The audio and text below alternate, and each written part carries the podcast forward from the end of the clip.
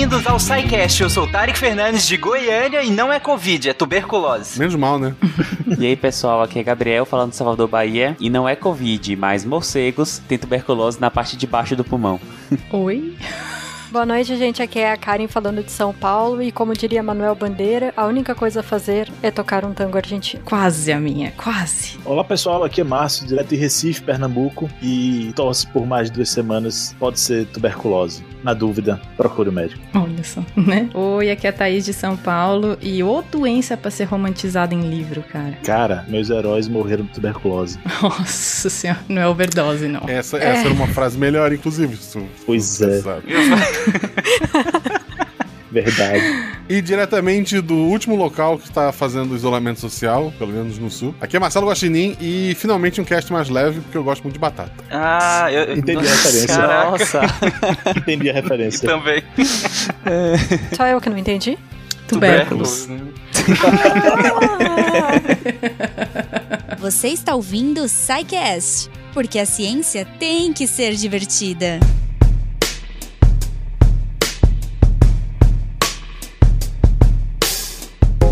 Bom, gente, o tema de hoje, na verdade, é uma doença infecciosa que é a doença que mais mata no mundo, né? A doença infecciosa que mais mata no mundo. Tem transmissão por gotículas e aerosol, e aerossol. A maioria das pessoas é assintomática e o uso de máscara e distanciamento social diminuem os casos. E apesar da óbvia relação com a Covid-19, o tema de hoje, na verdade, é tuberculose. E na real, ela é uma doença infecciosa, ela era a doença infecciosa com maior número de mortes diária até 2020, até começar, claro, a pandemia. Mas enfim, as, as correlações com a Covid param por aqui, imagino eu, e vamos focar no que seria a tuberculose, que como a gente falou ali nas frases de abertura, é uma das doenças talvez, eu não sei se é, a Thaís até começou, mas talvez seja uma das doenças mais romantizadas. A gente tem um período, né, da, da literatura muito influenciado por conta da tuberculose, né? Chamado o mal do século, né? Então a gente tem grandes expoentes da literatura que foi que as obras deles é, é diretamente influenciado por conta da tuberculose, né? É, Álvaro de Azevedo é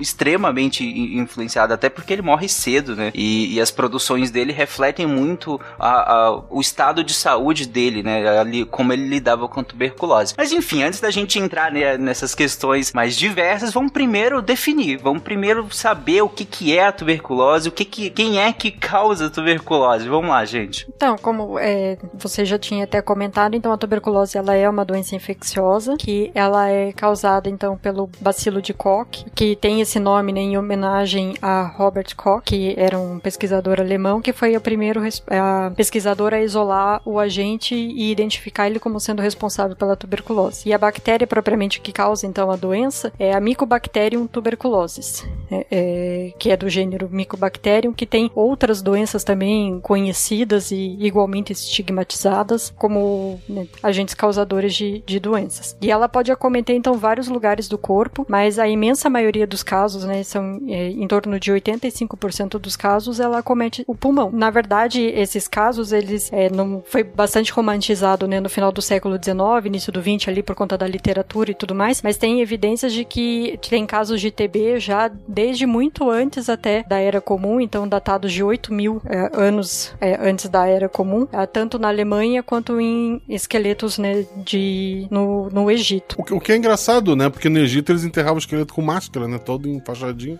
Como é que ele pegava a tuberculose? Nossa. Desculpa. Vai lá, Thaís, salva um momento. Não, o que eu ia falar é que eu acho, eu acho legal a gente falar, a gente vai falar mais sobre o que, que ela causa, como que ela é reconhecida e tudo mais, o que, que ela faz no corpo, mas é legal falar que ela é uma doença que espalha muito enquanto o paciente não tem sintoma. Então, se você vê muita gente morrendo, essas pessoas já espalharam para tanta gente tuberculose, para tanta gente antes de chegar a ter sintoma e ficar em casa acometido pela fase grave da doença e realmente morrer. Então, por isso que você tem relatos de muito tempo atrás, porque provavelmente as pessoas muito tempo atrás não sabiam que elas estavam morrendo disso, não, não tinham agente e tal, mas só que a quantidade de pessoas que eram infectadas e que ainda são infectadas quando o paciente ainda não desenvolve os sintomas é muito grande. É que é sempre um problema, né, com doenças infecciosas.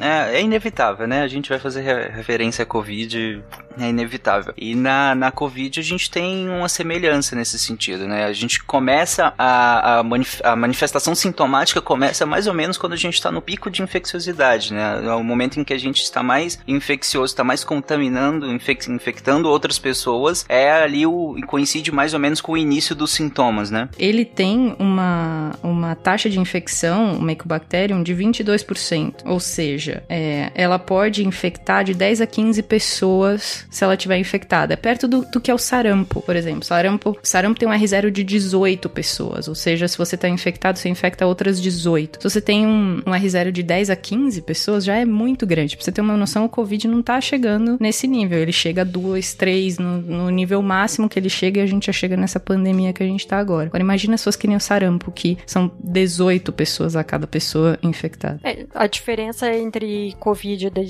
né, fazendo paralelo, e a tuberculose é que para a pessoa necessariamente ficar doente né, da tuberculose, ela precisa de um tempo de exposição muito maior. Então, é diferente, por exemplo, da Covid, né? Que ah, mesmo por curtos períodos, é, você tem essa a possibilidade da doença e sem contar também que a Covid é, ela é transmitida também pelo contato com superfícies contaminadas, né? Ou até mesmo compartilhar objetos, né? Eventualmente, assim, tipo escova de dente, sei lá. Então, isso é um potencial é, transmissor da Covid, enquanto que a tuberculose não, ela é puramente transmitida por via aérea. Então, você precisa permanecer num ambiente fechado é, por longos períodos com a pessoa doente, para aí sim, né, acabar desenvolvendo a infecção. É legal que a Karen trouxe em relação, em relação a isso, porque talvez agora que tá todo mundo sendo bombardeado, né, com, com, essas, com, a, com a Covid, a, a noção de como uma pessoa se infecta e tudo mais, é a gente tem o, o, o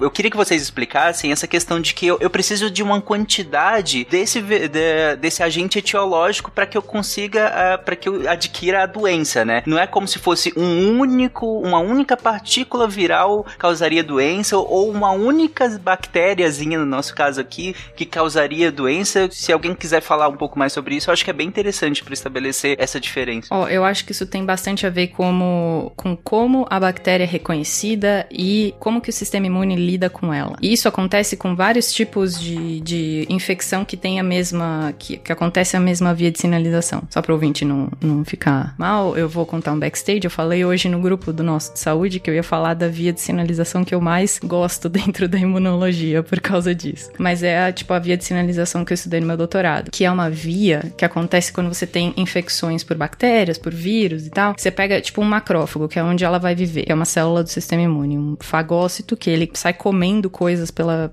pela, pela vida dele e faz com que essas coisas que ele come ele apresenta para parte do sistema imune que reconhece super bem bactérias, vírus e tal, e faz com que a resposta seja super específica. Só que enquanto isso tá acontecendo, enquanto ele vai lá, pega a bactéria e tenta é, quebrar ela em mil pedaços para poder apresentar pro linfócito T, uma coisa acontece, que é a bactéria sai de dentro do fagossomo, que é o local onde ela vive dentro do macrófago, e ela aí ela é reconhecida por alguns receptores que a gente tem dentro do macrófago, que reconhecem padrões de bactérias, padrões de vírus, e a célula entra, e aí eu vou romantizar um pouquinho também essa, essa via de sinalização, porque ela entra num modo, modo perigo, e ela ativa uma via de sinalização que a gente chama, que leva a uma morte celular que a gente chama de piroptose. Piro de fogo. Então ela morre causando fogo e avisando todo o sistema imune em volta dela que alguma coisa está acontecendo de ruim ali em volta. E nessa, nessa morte ocorre a produção de algumas citocinas, algumas substâncias que são super pró-inflamatórias. Só que ao mesmo tempo que isso acontece, a célula morre. Então, se a bactéria entrou, ela se ferrou, porque ela não vai ter onde ela viver. Não vai ter onde ela viver. Então, fica um balanço entre a quantidade de bactérias que entram e a quantidade de bactérias que vai matar a própria casa. Por isso que é meio romantizado. Eu, eu, eu, eu romantizo essa parte. Tudo bem, é uma morte celular que causa inflamação, por isso a gente chama de fogo, mas é uma parte meio burra da parte da bactéria, né? Porque ela tá matando a casinha dela. Onde é que ela vai sobreviver? Ela só passa a sobreviver, ou seja, leva tanto tempo para isso acontecer, porque leva muito tempo para ter uma bactéria que consegue secretar alguma coisa que inibe essa via de sinalização. Essa via de sinalização, só para ficar um pouquinho técnico, e eu não falo, se eu não falar esse nome, eu não vou me, eu não vou me, per, perdoar na vida, é, essa via de sinalização ela chama inflamassoma, que é de gerar inflamação. Ela faz um complexo dentro da célula, ativando uma, uma enzima atrás da outra, uma, uma proteína atrás da outra, que leva à morte celular e à produção de citocinas pró-inflamatórias. É romantizado? Eu gosto de fazer essa romantização, do tipo, ela matou a casinha dela, ela só vai conseguir viver lá dentro quando ela se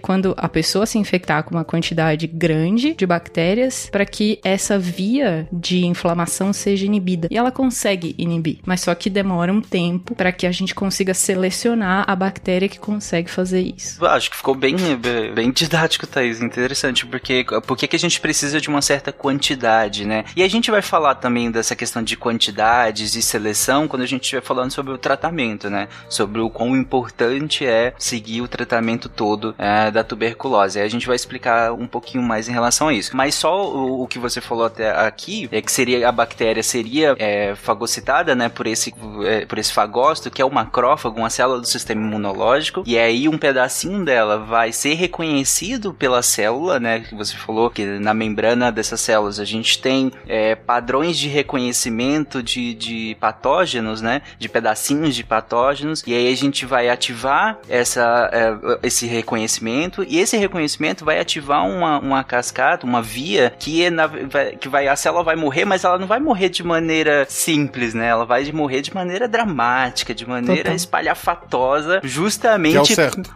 que é o certo. Exato, exato. Eu também acho que é o melhor tipo de morte. Ela não morre ali quietinha, ela morre de. É, essa, esse tipo de via é uma via que faz a célula morrer de uma maneira tão espalhafatosa, justamente para ativar uma resposta inflamatória, né? E aí, por conta disso, é que você tem essa inflamação. Eu só, só mudaria uma coisinha nesse seu resumo, Tarek, que não é não tá na membrana. Esse receptor que faz tudo isso, a gente tem receptores na membrana que fazem a mesma coisa, mas nesse caso, a bactéria tem que fugir do fagossoma para conseguir fazer isso. E a hora que ela foge, teoricamente a célula fala: "Ih, perdi a guerra", porque se ela fugiu do fagossoma e ela consegue fugir de fagossoma, onde ela seria digerida dentro da célula, mas ela consegue fugir do, da digestão do fagossoma, a hora que ela entra no citosol e ela acha que ela vai se dar bem porque ela não vai ser reconhecida por ninguém, bam, se ferrou. Ela também é reconhecida lá dentro, tem outras vias, tipo, secundárias, para que a gente consiga lutar contra as coisas que escapam do nosso, da nossa linha normal de defesa. Ah, tá. Ó, só, só deixando claro, gente, para quem tá ouvindo, eu havia falado que esse receptor estava na membrana, mas a Thaís tá falando que, na real, no momento em que ela sai desse fagossomo e ela sai pro citoplasma da célula, né, mesmo assim ainda há esse reconhecimento no citoplasma da célula e ativa por, é, essa via, essa mesma via que a gente acabou de falar, mas em vez de ser por via sinalização da membrana, do, desse padrão de reconhecimento lá na membrana, na verdade no próprio citoplasma, né, Thaís? Isso, é porque o bicho é safado, entendeu? Então não é, não é na maldade, não, é porque ele é safado, precisa dizer que ele escapa do nosso, da nossa linha normal de defesa, entendeu? Beleza.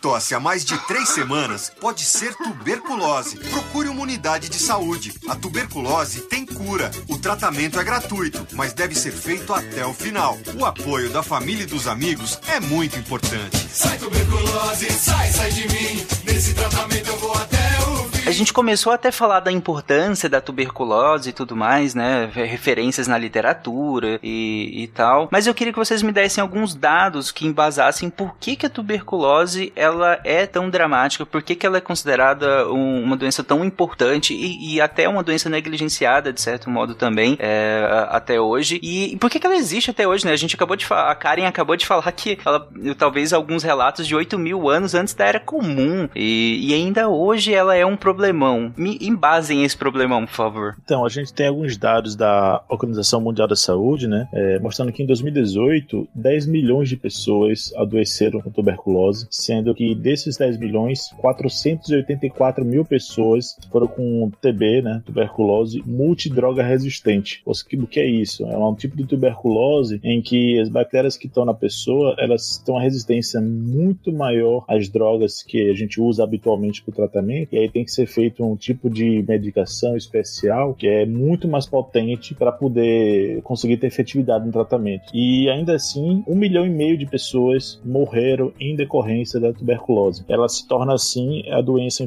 infecciosa que mais mata pessoas no mundo. E desses total de pessoas que a gente comentou, metade dessas pessoas, 50%, estão localizados em apenas oito países. Observem bem a lista: Bangladesh, China, Índia, Indonésia, Nigéria, Paquistão, Filipinas e África do Sul. A gente vê algum padrão aqui, né? Um quarto da população mundial, segundo os dados também, encontra-se atualmente infectada com o micobactério. Porém, apenas de variam mais ou menos 5 a 15% dessas pessoas vão evoluir para uma doença ativa, né? com sintomas, que será diagnosticada e que preferencialmente vai iniciar um tratamento. Estimativas mostram que em torno de 58 milhões de pessoas foram salvas entre 2000 e 2018 apenas com o tratamento e a prevenção, né? o processo de educação e saúde tão, tão realizado nas comunidades é, realmente salva vidas. É, a tuberculose também é a principal causa de morte registrada por um único patógeno, ou seja, quando não há outras comorbidades, apenas a tuberculose. É, e aí a, a, questão fica né, dos, das pessoas famosas que a gente comentou agora há pouco, né, que Thaís tanto falou da romantização da doença, principalmente na literatura brasileira. Né? É, o que eu acho legal de comentar é até que o Márcio né, falou da questão do padrão, uh, que a gente vê né, dos países, principais países com a maior concentração de casos, mas que a gente vê que são né, países em desenvolvimento, de uma certa forma, então com alto índice populacional. Tem, por exemplo, né, até na África do Sul, tem uma grande quantidade também de pessoas com HIV e, e a gente viu aumentar o número de casos depois né, da descoberta do HIV e AIDS, e isso que favorece né, a co-infecção com a tuberculose. E daí trazendo até um paralelo para nossa realidade aqui, né, no Brasil não é diferente, a tuberculose também é endêmica no país, né, o que significa que ela está presente, né? Então, uma doença endêmica é aquilo que você tem uma doença com uma certa constância no número de casos, que não é um número baixo, é, acontecendo sempre, né? Então, sempre tem novos casos da doença que surgem, enfim, numa determinada população. E aqui, então, a gente vê muito é, tuberculose também, principalmente na população que vive com HIV, né? Por conta dessa, da, da, do aumento, né? Nos casos de co-infecção, mas principalmente nas comunidades mais pobres, né, enfim, em que você tem um maior número de pessoas convivendo ah, num espaço pequeno, né? A gente já tinha comentado da questão da exposição prolongada e a gente vai falar um pouco mais disso ainda um pouco mais para frente, mas é a grande doença também que assola os nossos presídios, né, no, no país, assim como o HIV também, mas essas doenças, é, tuberculose, até mesmo hanseníase, é, ou escabiose que seja, né, a sarna, dentro dos presídios por conta da, do grande número de pessoas num espaço pequeno que ficam ali restritas num longo período, então você tem um alto número de casos dentro dos presídios também. É, só em um dado do, da segurança pública, só em 2018 foi, foram mais de 10 mil casos de confirmados de tuberculose em detentos no Brasil. Então, como a Karen falou, é um ambiente perfeito, né? É um lugar com adensamento muito grande, é, com condições sanitárias baixas, né? Sem muito cuidado de higiene e tudo mais. Então é realmente um ambiente perfeito para disseminação da, da tuberculose, que reflete a, a, a, prevalência dela no mundo, né? No, não só dentro do, do, do, dos próprios países, mas reflete a prevalência dela no mundo, como a Karen estava explicando agora há pouco. Tem uma coisa interessante da, da, da, tuberculose, na verdade, das doenças de maneira geral, e quando fala de doenças infectoparasitárias, eu acho interessante usar o conceito do DALY, D-A-L-Y, que ele é um indicador que ele mede o anos de vida saudável perdidos por aquela doença. Então ele não mede necessariamente óbitos, ele mede morbidade, né? Então são, são pacientes que têm uma morbidade alta. Então vamos botar assim, que um paciente, ele, a expectativa de vida dele, ele viveria saudável até os 70 anos. Ele com é, 35 anos ele falece, então ele perdeu aí 35 anos de vida útil por conta da, da, da infecção. E aí você, esse deles é um somatório dos anos de vida perdido pela humanidade por algum tipo de doença ou qualquer tipo de condição. E só para ter uma noção, a tuberculose, o deles, ou seja, a quantidade de, de anos perdidos é, pela tuberculose ali no, no, no início do século 21 era cerca de 35 milhões de anos perdidos. Então, se você somar a humanidade, todos os pacientes com tuberculose, a quantidade de, de anos perdidos pela tuberculose é em torno de 35 milhões. Só para ter uma noção, é maior do que a diabetes, é maior do que causas violentas e é maior do que uso de álcool. Então, a gente tá, eu falei de três causas aí que são extremamente prevalentes e mesmo assim, na tuberculose você tem uma maior morbidade, ou seja, você tem um maior ceifar de anos de vida, tanto pela prevalência dela, né, quanto pela morbidade que ela traz para a pessoa. Ela mata muito precocemente ou causa danos ao longo da vida da pessoa.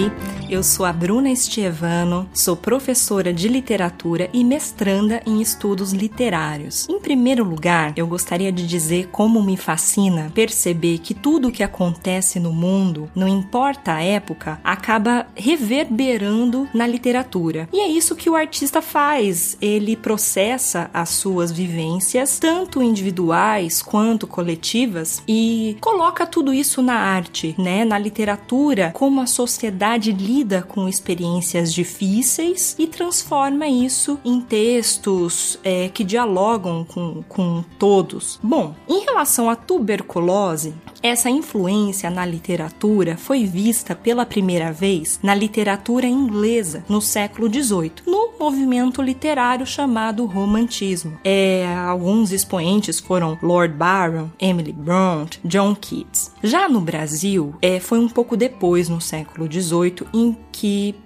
pudemos observar que a tuberculose foi retratada em algumas obras literárias, alguns autores muito importantes. É, algumas características é, notáveis que se repetiram bastante nessas produções literárias, resumindo, eu diria que foi a perda da esperança. Você percebe uma depressão profunda, um extremo pessimismo, um desencanto com a vida, com o cotidiano, é, a falta de alegria de viver, o tédio. Muitos autores tiveram tuberculose, muitos morreram de tuberculose e isso, claro, está muito presente na literatura. Esses autores eram chamados de mórbido pessimistas. Alguns exemplos: Castro Alves, Álvares de Azevedo, Casimiro de Abreu. Todos esses três autores morreram na casa dos 20 anos, muito precocemente. Bom, gente, mas antes da gente entrar na, nas do, na doença em si, da gente falar da, da questão do, dos sintomas e tudo mais, vamos conhecer melhor melhor o agente etiológico né, dela, né? Como a Karen já tinha citado lá no início, vamos conhecer melhor o Mycobacterium tuberculosis, que não é o único, né? Como eu imagino que vocês vão citar, mas é, é um dos focos a, a, dessa pauta, né? É, então a, o Mycobacterium tuberculosis, então são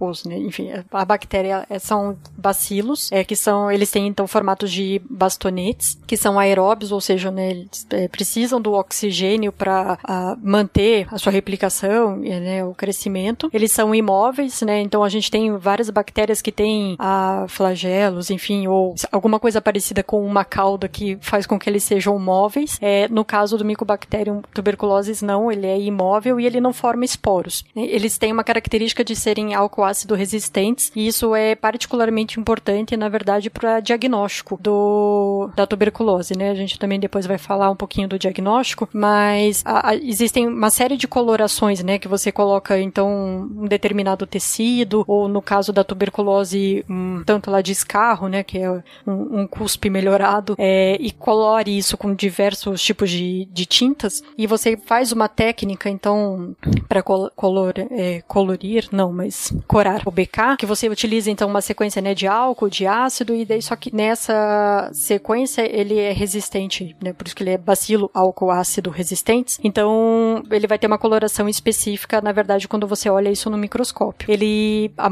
o ciclo dele de divisão pode levar até 24 horas, então também é por isso que, diferente, por exemplo, da Covid, né, de novo, que você se expõe e você em até 14 dias acaba desenvolvendo sintomas, enfim, né, fica doente de, da, a partir daquele momento de exposição. Na tuberculose, não. É, isso pode aparecer, levar até anos, né, em média dois anos, para que a pessoa venha a desenvolver os sintomas justamente por esse ciclo lento que ele tem de crescimento. E isso também também impacta na parte diagnóstica, porque você pode levar até oito semanas para conseguir é, ter o crescimento da bactéria em laboratório, né, nos meios de cultura próprios para isso. Alguns métodos são mais rápidos, outros, dependendo ainda, levam até mais tempo do que essas oito semanas. Eles têm um padrão de crescimento típico, então eles formam grupos paralelos, como se fossem cordões, e que é chamado de fator corda. Então, isso também ajuda na hora da identificação, né, para diagnóstico. E ele, o Mycobacterium tuberculosis, na verdade, ele é um complexo, né, é composto por sete espécies diferentes que podem causar tuberculose em humanos e também podem causar doença no gado.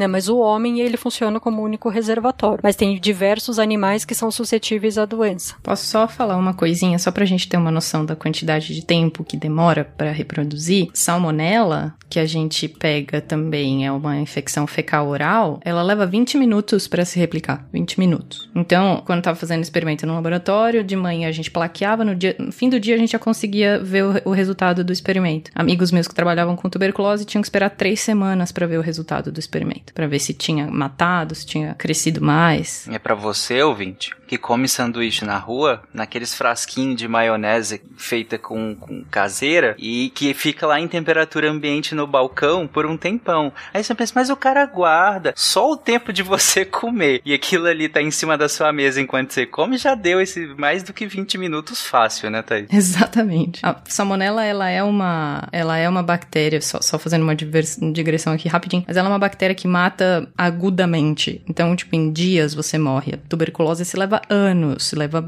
décadas para até aparecer o primeiro sintoma. Você podia estar tá, é, infectado há muito tempo antes de aparecer o seu primeiro sintoma, e é geralmente o que acontece. Não, e alguns até nunca vão desenvolver a doença, né? Vão, vão ter sintomas propriamente. Alguns têm a doença de uma forma latente, né? Então, tem ali o micobacterium, ele até é meio ativo, assim, mas ele é de forma latente, que é a tuberculose latente, até o nome dela, né? É só um disclaimer rápido, a salmonela, no caso, causa gastroenterite, né? É diferente do que a gente tá falando aqui da tuberculose. E aí, o, a Karin tinha citado também que a gente tem o... A gente tá citando o Mycobacterium tuberculosis, que é o agente etiológico que a gente tá se referindo aqui, mas ela falou também que pode infectar bovinos, por exemplo. E aí a gente tem também o, o Mycobacterium bovis, que aí vai infectar bovinos também. E a via de infecção, inclusive, ela pode ser oral, né? É, além da, da via aérea, né? Além da, da, da via aerógena, ela também pode ser. Eles, os bovinos podem se infectar por via oral também. Inclusive, os bezerros se, se infectam uh, se amamentando muitas vezes, né? Do, da mãe. E, e aí podem se infectar também. Claro que a carga, como a gente comentou lá no início, é diferente. Se por via aerógena, a carga para ele desenvolver, para ele se infectar de fato, vai ser muito menor do que por via oral, que vai ter que ser uma carga muito maior, uma quantidade muito maior, né, dessa bactéria, do que pela via aérea, que é a via de, de eleição, que é a via de preferência,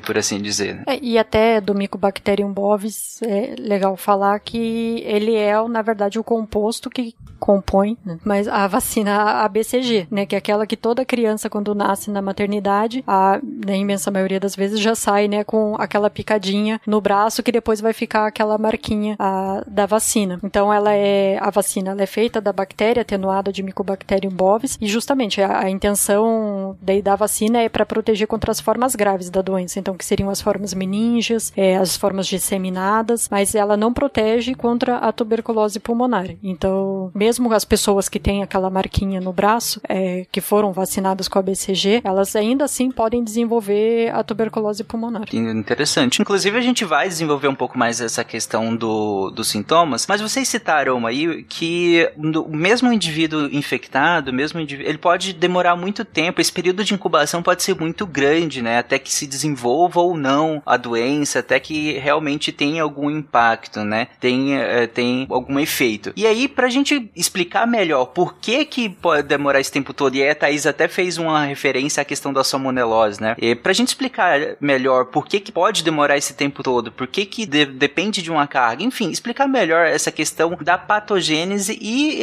essa influência imunológica, né? Como que se dá a imunologia dessa doença? Bom, o que eu falei primeiro é, é justo como o sistema imune olha para o bacilo primeiro, até ele se instalar demora esse tempo, porque do, dois motivos, né? Um, o que eu falei, ele mata a própria casinha, então até ele conseguir não matar a própria casinha demora para selecionar a bactéria que faz isso, e também porque ele é lento na reprodução, na, na, na replicação dele. Mas o que acontece é que, e, e, aí eu não tenho certeza quando que acontece, mas aí os meninos vão me dizer melhor, que é quando que começa a aparecer os granulomas. Porque o que que acontece? A, a bactéria consegue inibir a resposta imune de um jeito que o macrófago, mesmo ativado, não consegue matar ela dentro dele. Então ela tá lá vivendo dentro do macrófago, inibiu a primeira linha de defesa, que era aquela via de sinalização que eu falei, que é o inflamassoma, conseguiu inibir aquilo, tá lá vivendo de boas dentro do macrófago. Aí o macrófago começa a chamar outras células, porque ele fala que alguma coisa está errado com ele, é óbvio que ele vai conseguir falar isso. Mas só que as células que chegam para ele não são as células que lutam direito contra aquela bactéria. Ele vai virar um tipo de macrófago que a gente chama de M1. Tem macrófago M1 e a macrófago M2. Macrófago M1 está relacionado com a resposta imune inflamatória e M2 está relacionado com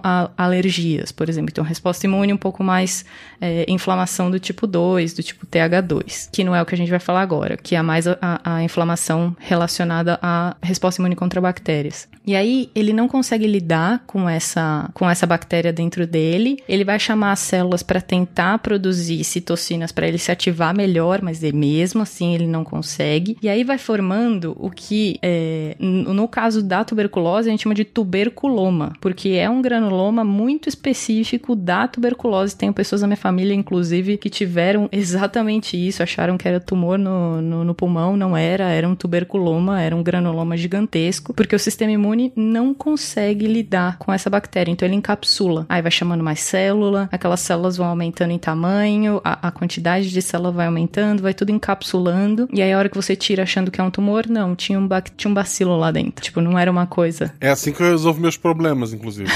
eu vou encapsulando, encapsulando, ele vai. E aí acontece isso. Eu não sei exatamente quanto tempo, e aí os meninos podem me, me ajudar, quanto tempo isso leva da luta do sistema imune até você conseguir ver um tuberculoma, um granuloma bem real, num raio-x, uma tomografia, alguma coisa assim, eu não sei. Mas que é isso que o sistema imune não vai conseguir lidar e vai varrer para debaixo do tapete, é isso que ele faz. É, na verdade, não tem um tempo específico para o granuloma aparecer, né? Da mesma, é, ele fica ali algumas semanas fugindo ali do, do sistema imune, mas até aparecer o granuloma mesmo pode levar anos. É, e em torno é isso. Às vezes as pessoas começam a ter os sintomas, mesmo e tudo mais, dois anos, cinco anos depois da exposição. Então, não tem um prazo, mas porque isso é variável, né? Não é algo tão cronometrado assim, mas pode levar bastante tempo a ponto de levar anos até que o granuloma apareça.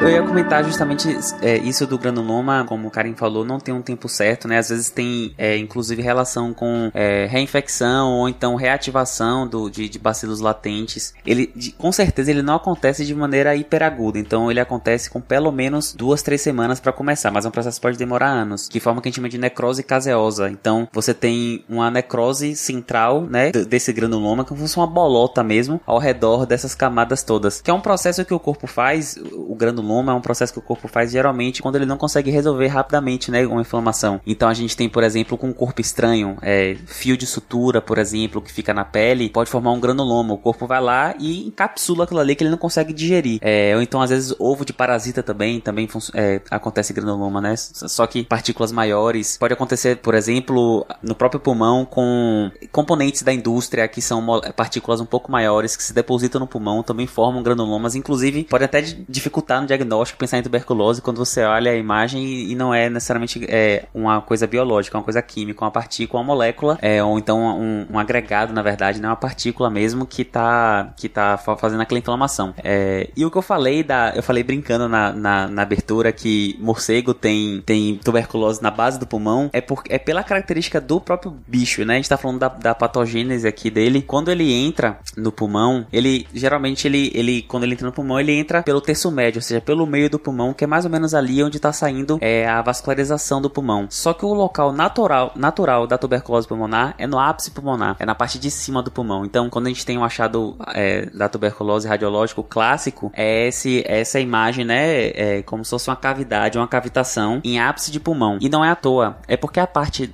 a, o ápice pulmonar, por uma questão fisiológica, até gravitacional, é o local onde você tem uma relação entre a ventilação e a perfusão maior, ou seja, é onde você tem mais ar para menos vascularização. Então, como ela é uma bactéria aeróbia, é, ela precisa de ar, ela se localiza, ela se instala no local que tem mais ar no corpo que não está sendo consumido, ou seja, onde está se depositando a nossa reserva funcional de, de, oxigênio, vamos botar assim. E eu falei do morcego é, brincando, na verdade isso o meu professor falava, né, para explicar a tuberculose, mas é porque como o morcego fica de cabeça para baixo, provavelmente se ele tiver tuberculose, vai ser na base do pulmão dele, porque a parte que vai ser mais aerada vai ser a base do pulmão e não o ápice, para mostrar que realmente existe uma relação com, com o ar. Inclusive isso de ar é até fazia parte dos tratamentos há 100 anos atrás, que era mandar o, o, o paciente para regiões altas, né, Campos do Jordão, regiões altas, porque a, a ideia é deixar o ar mais rarefeito para pro micobactéria, mas assim, claro, não funciona, que é, a diferença é muito pequenininha, mas todo o racional é baseado no ar, de como a, a o, o, bacilo, o bacilo de Koch, ele se, se aproveita, né, do, dos ambientes com mais aerados para se instalar. Eu achei que a solução ia ser dormir de cabeça para baixo, igual o Michael Keaton naquele filme do Tim Burton. Não, inclusive, é, não de cabeça para baixo, mas só voltando na Covid, quando a gente prona o paciente, na, que vira de, de bruxo o paciente, a ideia é você realmente redistribuir a, a, o ar dentro do pulmão e você libera a parte posterior do pulmão que está sendo comprimida quando você está deitado de barriga para cima. Quando você vira, você melhora a oxigenação porque você ventila áreas que não estão tão ventiladas. Então o pulmão ele realmente funciona muito, a posição dele realmente afeta bastante, assim, é porque é difícil e também não é muito confortável colocar uma pessoa de cabeça para baixo. Mas certamente de cabeça para baixo também melhoraria um, melhoraria um pouquinho também a oxigenação, entendeu? Olha, tem gente com Covid que nem botando de cabeça para baixo. É, é, de jeito nenhum. Mas é interessante como funciona, como essa parte da, da relação entre a ventilação e a perfusão, ou seja, da, da quantidade de alvéolos e da artéria, ela inclusive guia a patogênese das doenças, principalmente a tuberculose. E, e até do, comentando de Campos do Jordão, é, até hoje a gente tem hospitais em Campos do Jordão que, claro, né, no, no menor número de leitos, enfim, mas que servem para tratamento de tuberculose. Então, muitos pacientes, principalmente com tuberculose resistente, que precisam de tratamento por longos períodos e medicação injetável, enfim, né, que ah, dificulta muito de você fazer no, de uma forma, né, ambulatorial ou pelo, pela unidade de saúde, pelo, pela UBS. Então, são transferidos para Campos do Jordão para daí lá fazer esse tratamento. É, antigamente tinham muito esses lugares, né, é, que eram eu, eu não lembro se. Na época chamava de hóspices, né? Hoje a gente tem outra definição, né, para os hóspices, né? Mas eu acho que na época chamava assim, ou tô enganado. É, é, é. O hóspice é mais ou menos essa. É como se fosse uma casa que deu ideia para os cuidados paliativos de hoje. Uhum. Mas é uhum. como se fosse um, um, um, hospital, mais ou menos, que é mais para abrigar uma pessoa que tá com uma doença mais crônica. Sim, exatamente. Até porque na transição, antigamente, esse ambiente era a igreja, né? Esse Exato. ambiente, quem fazia esse papel eram as igrejas. Com a transição, né, do, do, de uma coisa mais secularizada, se criou esses ambientes, mas ainda assim eram ambientes em que você separava as pessoas, e aí que aconteceu com a tuberculose, aconteceu com a hanseníase, né? É, em que você separava as pessoas para que ali ela recebesse, às vezes, é, recebia um certo tratamento é, um pouco mais intensivo do que se estivesse em outro lugar, mas dependendo do lugar, na verdade, ela só, era só separação mesmo. E tirava essas pessoas do convívio social e, e, e deixava elas separadas para que ficassem longe, né, do, aos olhos do, da, da, da, do centro da cidade, por assim dizer. Mas é claro que, por ser uma doença que em alguns casos, e aí vocês complementem ou me corrijam, mas por ser uma doença que em alguns casos ela tem uma característica autolimitante ou esse tempo de incubação muito grande, acabava que alguns, alguns pacientes podem até melhorar, né, nesse sentido. Afinal, eles iam para um lugar diferente, tinham uma alimentação muitas vezes é, um pouco melhor do que tinha antes, que, é, é, que era dependendo do lugar, gente. Eu não tô falando que todos os lugares que se eram destinados a isso acontecia. A gente sabe que não era, né? Para quem quer entender um pouco mais até sobre alguns desses lugares que foram por caminhos bem é, macabros, por assim dizer, a gente tem um livro bem interessante que chama Holocausto Brasileiro, que mostra que alguns desses lugares tinham caminhos muito ruins. Mas alguns até forneciam serviços interessantes e aí as pessoas acabavam tendo um tratamento ali um pouco melhor. Claro que você não tinha um tratamento com antibiótico terapia e tudo mais, mas era a alimentação mais regrada, tinha exposição solar mais regrada do que muitas vezes tinha na cidade e repouso também, então acabavam algumas pessoas melhorando, né? E aí essa correlação com o ar, né, que o Gabriel falou, com o ar rarefeito acabava sendo reforçada por conta da melhora de algumas pessoas, né? É, o que podia acontecer em muitas situações dessas, dessas comunidades, nesses lugares onde as pessoas eram afastadas da sociedade, era apenas a retirada do ambiente em que a pessoa reside e já fazia com que a pessoa apresentasse uma melhora. Por isso que a gente falou, né? A questão que Karen falou já, que é necessário, muitas vezes, haver uma reinfecção, a pessoa ficar tendo contato constante com, com o bacilo, entendeu? Não basta apenas você uma vez, tipo uma semana na casa de uma pessoa que tem tuberculose. É necessário que você tenha um, um convívio né, frequente, diário, durante algum tempo, para poder haver essa infecção de fato. Aí quando você sai de perto dessas pessoas, algumas pessoas que já estavam com um processo de tosse, sabe? De repente melhorava bastante só por ter saído de lá. Aí as pessoas tentavam atribuir essa melhora a alguma situação, algum processo feito, alguma palavra dita por alguém. É situação semelhante à dos leprosários, né? Que o que muda aí é o termo, né? É a característica clínica que as pessoas apresentam. Mas como o Tarek falou, os leprosários, a gente vai ver isso em outro episódio do SciCast, era basicamente isso também. Eram lugar, lugares onde as pessoas eram excluídas do convívio social, basicamente. Eram isoladas e aí podia haver ou não melhora da, de, de acordo com cada indivíduo. Mas a gente estava comentando, né, da questão do final do século XIX, XX, ali dos vários casos de escritores, né, com tuberculose, e daí até o Tarek comentou da questão do tratamento. Então, só para contextualizar, a streptomicina, que na verdade foi o primeiro antibiótico é, descoberto e que era eficaz contra a tuberculose, é, foi descoberto em 1944. Ou seja, nem faz tanto tempo assim, né? Não tem nem 100 anos. Então, antes disso, não existia definitivamente nenhum tratamento antimicrobiano para tratamento da tuberculose ou, enfim, de diversas outras doenças, né? Porque da penicilina mesmo a descoberta foi alguns anos antes, então para algumas doenças até já tinha algum tratamento com antibiótico. Isso que, que Márcio falou e Karen também, de melhorar, né, de sair, às vezes até, como Márcio falou, só um ambiente arejado, porque a transmissão, a reinfecção da tuberculose é, é incomum em ambientes abertos e arejados. A, a bactéria, ela é sensível, ela é fotossensível, então ela morre à exposição à luz UV. E então, lugar fechado, então a gente falou muito, né, de pacientes é, com privação de liberdade, ou então pessoas que moravam em porão ou locais com pouca ventilação. E além disso, existe uma associação muito grande entre tuberculose e estado imunológico, assim, é, imunossupressão. Então, pacientes que, pessoas que tinham, é, por exemplo, uma, uma dieta tão deficitária ao ponto de gerar de, é, déficit proteico o suficiente para gerar imunossupressão, eles também eram mais suscetíveis a ter, a ter tuberculose. A gente tem algumas condições na, na, na medicina que precisam tratar com corticóide crônico e aí você faz um certo tipo de imunossupressão, por exemplo, a doença inflamatória intestinal, que é um, um caso assim que está muito associada com a tuberculose intestinal. É, existe uma chance da ocorrência da tuberculose depois, justamente por esse estado de imunossupressão que, esse, que essa pessoa tem. Então, às vezes, só o fato de retirar ela de um ambiente recluso, dar uma boa alimentação, é, só isso já fazia uma melhora parcial. Mas como o Kari falou, não tinha a cura, né? Mas você tinha uma melhora desse, dessa pessoa. É, tanto que em diversos protocolos, né, de tratamento, como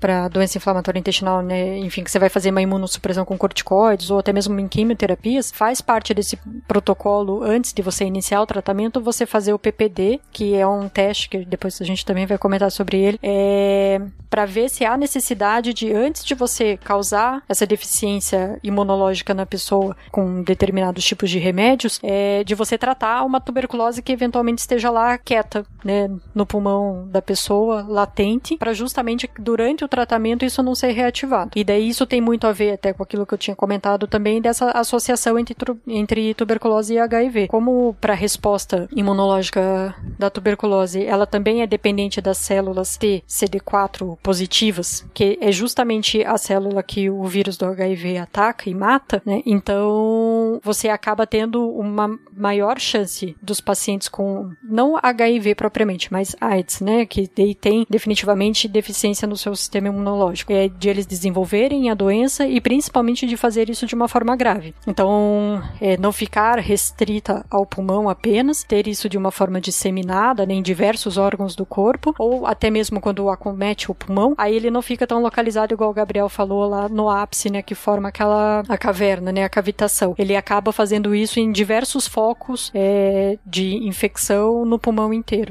E temos também um exemplo importante aqui, porque eu gostaria de mostrar um poema dele, que é o Augusto dos Anjos. Ele morreu com 30 anos. Vou ler para vocês um trechinho do poema Os Doentes, de Augusto dos Anjos. Falar somente uma linguagem rouca, um português cansado e incompreensível, vomitar o pulmão na noite horrível, em que se deita sangue pela boca, expulsar aos bocados a existência, numa bacia autômata de barro, alucinado, vendo em cada escarro o retrato da própria consciência. Foi só um trecho, porque esse poema é bastante longo. Não podemos deixar de falar do Manuel Bandeira, que viveu apavorado com a ideia de morrer de tuberculose, mas na verdade ele acabou morrendo somente com 80 anos de idade.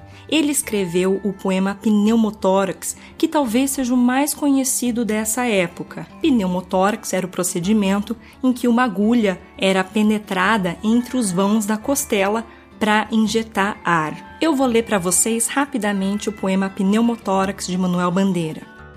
Febre, hemoptise, dispneia e suores noturnos. A vida inteira que poderia ter sido e não foi. Tosse, tosse, tosse. Mandou chamar o médico. Diga 33, 33, 33, 33. Respire. O senhor tem uma escavação no pulmão esquerdo e o pulmão direito infiltrado. Então, doutor, não é possível tentar o pneumotórax? Não.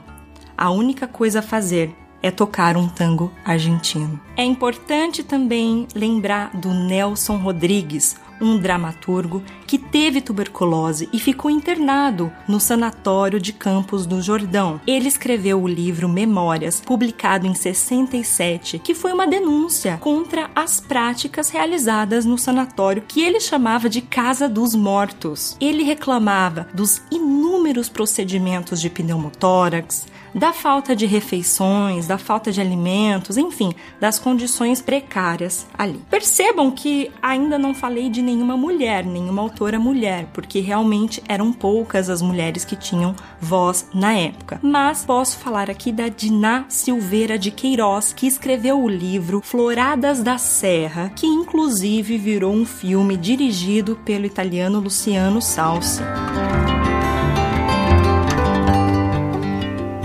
Cara, que se me permite, queria só fazer um adendo, porque a gente tem falado muito de é, pessoas residindo próximo, né, convivendo próximo. Talvez alguns ouvintes não, não entendam é, a dimensão real do que a gente está falando aqui. A gente não está falando de pessoas que moram no apartamento de dois, três quartos e residem quatro ou cinco pessoas. Não é isso que a gente fala. A gente fala de comunidades, comunidades bem carentes, onde pessoas. A realidade lá é muito diferente do que alguns ouvintes falam. Eu creio que a maioria deva ouvir, viver. A realidade lá de casa, de barraco de um cômodo, dois cômodos, que residem seis pessoas dividido um ambiente de dois por dois, que residem dez pessoas dividido um ambiente com dois cômodos. Então é uma realidade bem insalubre. Não tem janela nessas casas, não tem água encanada, eles não têm higiene, tá certo? Renda para eles também é uma coisa muito difícil, tá certo? Então é esse tipo de realidade que a gente se refere, só para vocês entenderem o tipo de convivência próxima que a gente fala, entendeu? Eu acho que isso foi um debate também que se levantou por conta do, da Covid, né? Da questão do distanciamento, né? E aí essas comunidades que até hoje, né? A gente tá falando aqui que, que em determinado momento se separou esses doentes porque viviam uh, em certos locais específicos de cidades onde a aglomeração era muito grande. A gente tem, por exemplo, a, a instituição dos cortiços no Rio de Janeiro. E aí entra em história, né? A reforma lá do Pereira Passos e a instituição das, da, das favelas à medida que a gente separa essas pessoas pessoas do centro da cidade, aglomera elas em regiões de, com, com baixa sanitaridade e tudo mais. Hum, e esse, esse debate se levantou de novo em 2020 com a questão da pandemia, pra gente ver como essas condições ainda são muito importantes e por isso que a tuberculose ainda mata tanta gente e só perdeu o posto dela, por assim dizer, de doença infecciosa que é com, com essa maior mortalidade para a Covid-19, né, por conta da pandemia. Mas, gente, eu, eu ia justamente falar com vocês em relação a AIDS, né, por que que os pacientes com, em AIDS, eles, te, eles teriam esse problema com a tuberculose, mas aí a Karen já, já se adiantou, acho que explicou é, muito bem em relação a isso. Alguém quer comentar alguma coisa em relação a isso ou, ou a gente pode passar? Não, só lembrar que pacientes com AIDS, né, com HIV já desenvolvida na doença mesmo, elas têm, são imunossuprimidas por causa de uma infecção, só para lembrar o ouvinte que isso acontece. Então, a hora que você perde células TCD4, que é onde o vírus da, do HIV vive, você perde quem manda na resposta imune. Então, ele é, ele demora para você chegar nele, mas a hora que você chega nele na resposta imune é quem manda em resposta imune a tudo que você pode imaginar. Então, você fica suscetível a tudo, não só a tuberculose, mas, por exemplo, tem toxoplasmose, que é uma doença que não causa muito problema em pessoas não imunossuprimidas, mas na HIV é uma das maiores é, é, doenças que aparecem em pessoas imunossuprimidas, porque é uma coisa que acontece quando você não tem sistema imune, então você fica suscetível a diversas doenças infecciosas. É, essas doenças que elas acabam tendo uma prevalência alta, né, mas que por características de resposta imunológica, a maioria das pessoas não vão apresentar nada, né, e aí à medida que você tem algumas pessoas com deficiência de resposta imunológica, né, Thaís, aí a gente tem a manifestação dessas doenças, né, que aí sim podem ter um problema grande, né. É, isso do, da AIDS e, e de algumas infecções serem mais graves, que até você falou toxoplasmose, só pra vocês terem uma noção, tem algumas, algumas infecções que elas são definidoras da AIDS quando ela surge no paciente. Então, você tem um paciente que tem neurotoxoplasmose, investigue AIDS, entendeu? Assim, não, não, é dificilmente é, você vai ter um paciente com neurotoxo que não tenha AIDS. Tem outras condições também, é, tipo, é, candidíase esofagiana, né, que é um fungo no esôfago. Investigue AIDS, porque você tem que ter um nível de imunossupressão, como o Thais falou aí, você tem que pegar o que comanda tudo. E esse é um nível tão grave que você tem doenças, ou doenças extremamente raras, né, que como inclusive começou a ser a suspeitar. né? Até neoplasias, você pode ter relação, por exemplo, alguns vírus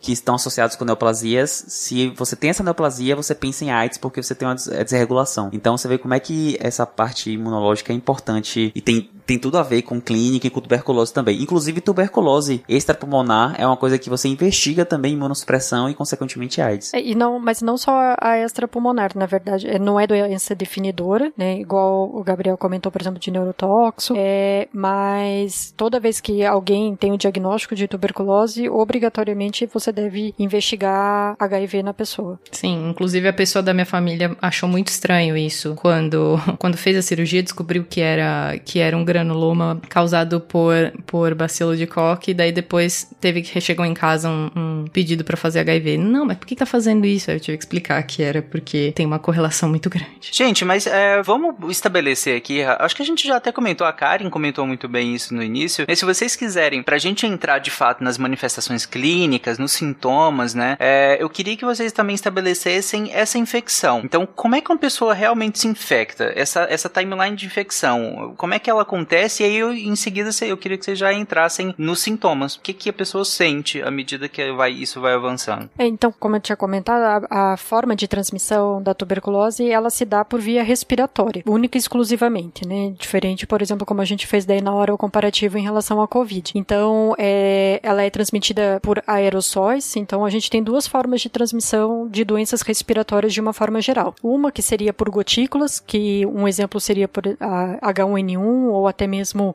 meningites bacterianas, né? Algumas. Isso, gripes de um modo geral, resfriados, que é por gotículas, que são aquelas partículas que a gente é, expele quando a gente está falando, ou quando tosse, ou quando espirra, mas que são partículas maiores, né? Que são maiores do que 5 micrômetros. E daí elas, como elas são mais pesadas, elas têm um alcance mais curto, né? Em torno de um metro, ou um metro e meio, que é o que a gente fala bastante da Covid agora. É, e daí, como elas são pesadas, então elas acabam depositando, né? Enfim, nas superfícies, no chão. E a tuberculose não, ela também é expelida no momento em que a pessoa fala, tosse, espirra, mas são partículas muito menores, então são menores do que 5 micrômetros e elas permanecem suspensas no ar então durante muito tempo, dependendo da capacidade de troca de ar daquele ambiente. É, então, por isso que a gente também comentou bastante em relação a ambientes ventilados, porque se você tem essa troca, né, a renovação constante do ar, então você consegue é, eliminar a quantidade né, de bacilos que você tem naquele local e isso diminui a chance de infecção. E elas então é, entra pela via respiratória, por isso também que o principal órgão acometido são os pulmões, mas além dos pulmões que a gente já comentou, o Gabriel também falou, ela pode se disseminar para diversos outros órgãos. Você pode ter então meningites é, por tuberculose, a, que daí foi até que eu comentei da vacina que protegem essas formas mais graves. A, você pode ter uma disseminação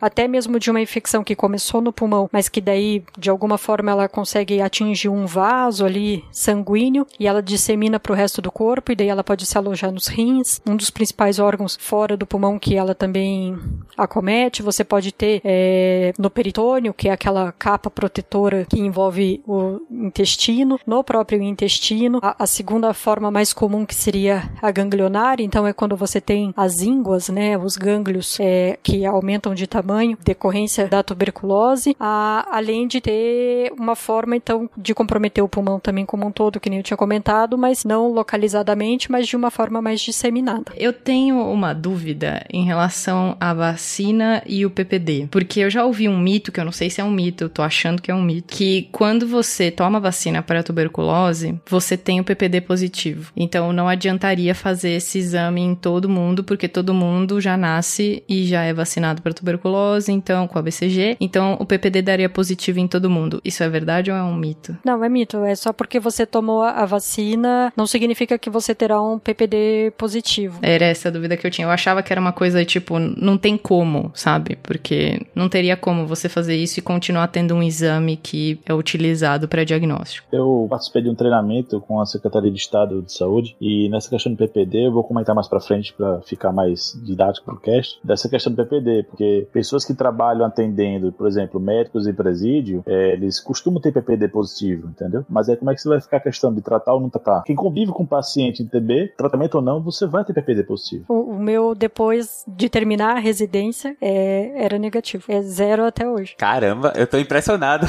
Eu, na verdade, eu tenho um certo medo desse zero.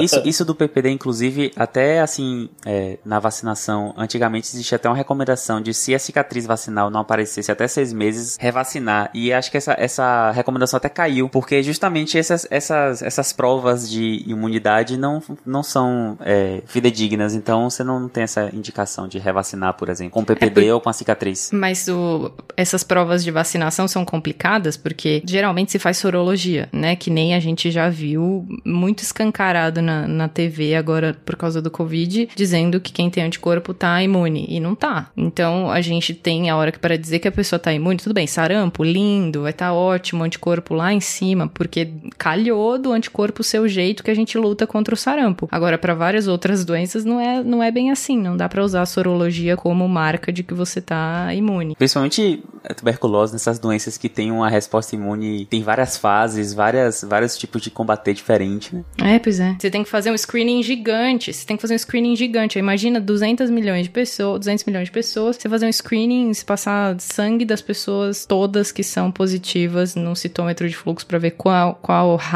a razão CD4, CD8 dela. Tipo, é impossível. Só para deixar claro pro ouvinte é que a gente tá querendo dizer aqui que, na real, o, avaliar essa questão sorológica, quando a gente fala sorológica, a gente quer dizer avaliação do anticorpo, né, Thaís? Procurar por anticorpo e aí presumir que a pessoa esteja imunizada não é, necess, não é necessariamente verdadeiro. Afinal, como a gente já a Thaís explicou lá atrás também, os braços da resposta imunológica são vários. Então não é só anticorpo, é um tipo de, de é um braço da resposta imunológica. Os anticorpos eles funcionam para neutralizar é, agentes também, agentes etiológicos que vão causar doenças, mas é um braço da resposta. Se a gente avalia só esse, ter ou não ter anticorpo não é tão preditivo de imunidade nesse sentido. Então pode ser que tenha outro braço de resposta imunológica que a gente não esteja avaliando nesse sorológico, nesse exame de anticorpo, e aí se perde. Por isso que não é tão confiável, por exemplo, no sentido da Covid-19. Fazer essa avaliação por teste rápido sorológico, procurando por anticorpo, não é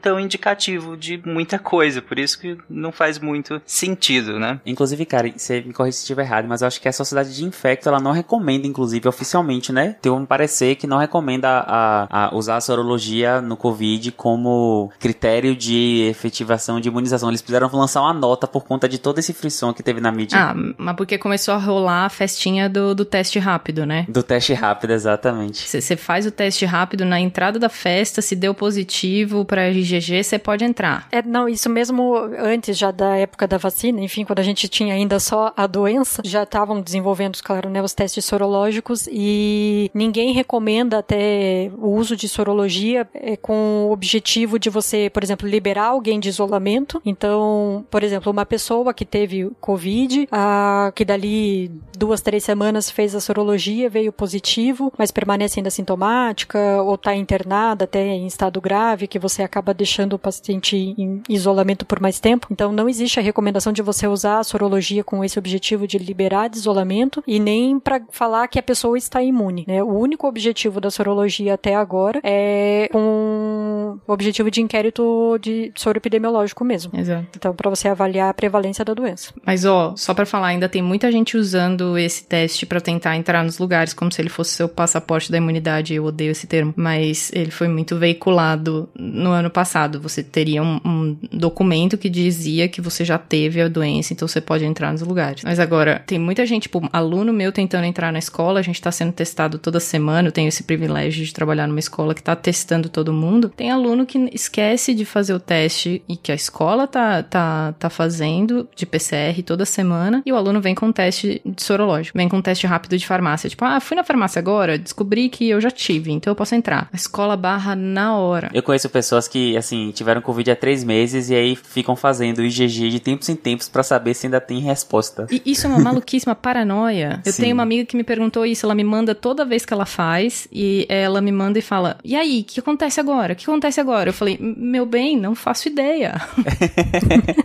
não fique em casa, use máscara, higienize as mãos. Lave a mão. Sossega o facho, senta a bunda na cadeira e trabalha de casa, meu bem. Desculpa, só o desabafo. a indignação é grande.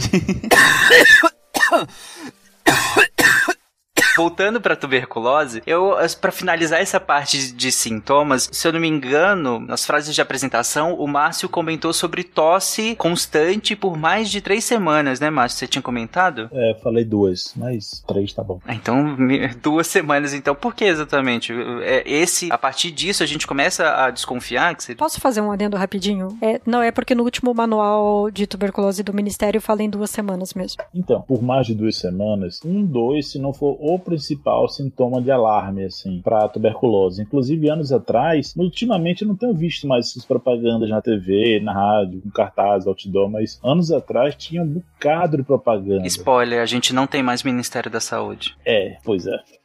Não, não, não, não se usa mais. Muitos anos atrás, quando existia um ministério atuante, enfim, havia uma propaganda, cara, de TB. Eu lembro quando eu era adolescente, falando: se você tem tosse por mais de duas semanas, procure a unidade de saúde mais próxima de casa. E, e é isso o caso, porque um dos sintomas iniciais, quando você está desenvolvendo a fase ativa da tuberculose, né, ou seja, você não está com a tuberculose latente, já começou a apresentar sintomas, isso chama-se fase ativa, né? Há uma proliferação maior dos bacilos. E aí ocorre a tosse. E a, a, quando surge a tosse, aí pode vir outros sintomas também, como a febre. A gente costuma falar a palavra vespertina, uma coisa que está muito ligada. Febre vespertina, o que é isso? É febre no fim do dia. A Kari pode me corrigir ou complementar se for, né, for o caso, mas a febre vespertina, né, essa febre no fim do dia, de tardezinha, começo da noite, é por dois motivos. Primeiro que no fim do dia você já estava muito ativo ao longo do dia, isso já baixa um pouquinho a sua imunidade e também porque se não for, se não tiver enganado, é o horário também em que começa a haver uma proliferação maior dos, dos bacilos. No fim do dia, com, com o ciclo circadiano, você começa a produzir o que a gente chama de hormônio do estresse, para várias pessoas provavelmente já ouviram falar, mas ele faz parte de diversos processos no, no nosso corpo. E no sistema imune, ele, o, o cortisol age diminuindo a ação de macrófago, de linfócito T, de célula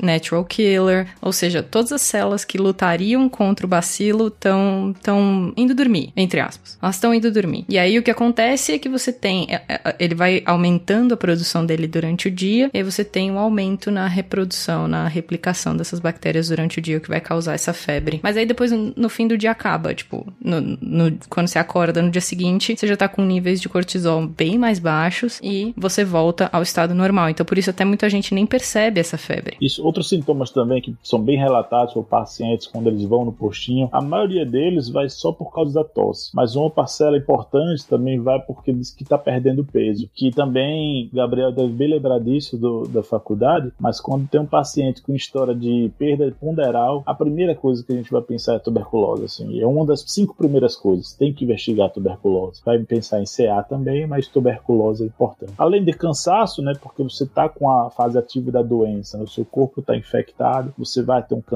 relatado, também por causa da tosse, né, isso vai te deixar com cansaço, que a gente usa o termo dispneia, e os calafrios devido a essa febre. E hemoptise também é uma coisa comum de acontecer, comum de, em casos avançados, né? Não quer dizer que em todos os pacientes que têm tuberculose eles vão ter hemoptise. Hemoptise é o termo técnico que a gente usa para a presença de sangue na tosse, entendeu? É presença de raios de sangue. Tem pacientes que vão apresentar um quadro tão avançado que eles já vão chegar na unidade básica ou na urgência com hemoptise franca, sabe? Já é basicamente apenas sangue que ele está colocando para fora. Quase não tem muco ali naquela tosse. E aí é um caso realmente muito grave que infelizmente existe muito por essas questões que a gente tem comentado aqui no cast, da falta de educação em saúde, a falta de educação geral básica, entendeu? Aí as pessoas não cuidam da própria saúde, não tem condições, quando chega num caso avançado desse, já é bem mais difícil o tratamento. E como Karen comentou, é, eu não sei direito a porcentagem, mas com certeza a maior parte dos casos é de uma infecção pulmonar. Existe uma porcentagem também de pacientes que a gente atende que vão ter manifestações em outros lugares do corpo, né? Que a gente vai acabar fazendo alguns exames para poder diagnosticar a tuberculose. É, pode ser uma tuberculose laríngea, né? Que é basicamente um caninho aqui que passa o ar para o pulmão, do pulmão para fora. Uma tuberculose visceral, né? intestinal. É, pode ser tuberculose também na pele apresentando, pleural, o renal, como o cara comentou mais cedo. É, isso da, da hemoptise, né? Do sangramento, tosse com sangue, é o que eu acho que é mais marcado, assim, no imaginário popular, né? Aquela cena da... Sempre que eu penso em tuberculose, eu lembro da novela Cabocla. Porque é,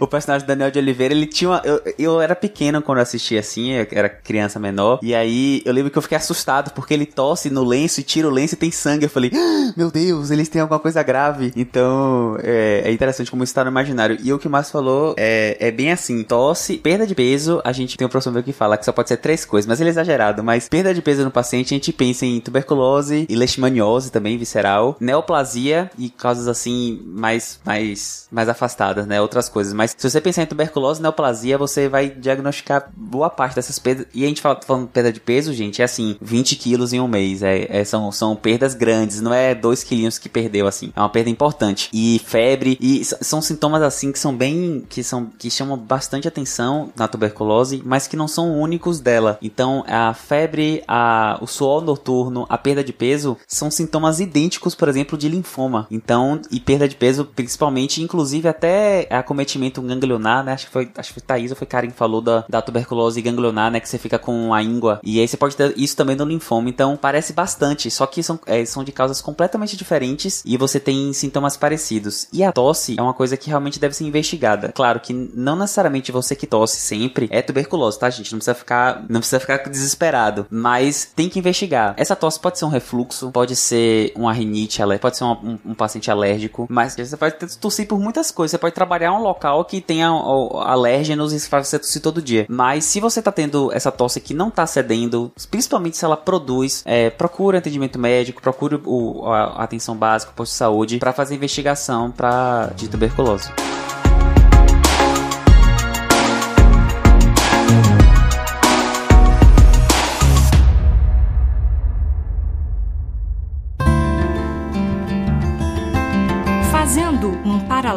Com a pandemia, que nós estamos vivendo agora da Covid, é, nós já temos algumas publicações importantes que falam sobre esse momento, sobre essa pandemia, mas podemos esperar muito mais produções literárias relacionadas à Covid. Eu vou falar de duas somente. Uma da Chimamanda, que é uma autora nigeriana, que publicou o livro Notas sobre o Luto. É, esse livro é autobiográfico porque ela fala da perda do pai dela, que morreu em 2020, não em decorrência uh, da Covid, mas ela fala sobre esse luto coletivo, sobre essa sensação de estar passando por um luto, sabendo que outras milhões de pessoas estão passando pelo mesmo luto, e ela faz um contraponto com a sensação de solidão de solidão total ao mesmo tempo em que você está passando pela mesma coisa que tantas outras pessoas. E também deixo aqui a obra do Yuval Harari chamada Notas sobre a Pandemia e breves lições para o mundo pós-coronavírus, que é bem a cara dele, né? Ele fala o que já aconteceu, assim como ele fez em Sapiens, e ele fala o que ele acha que vai acontecer daqui para frente, como ele fez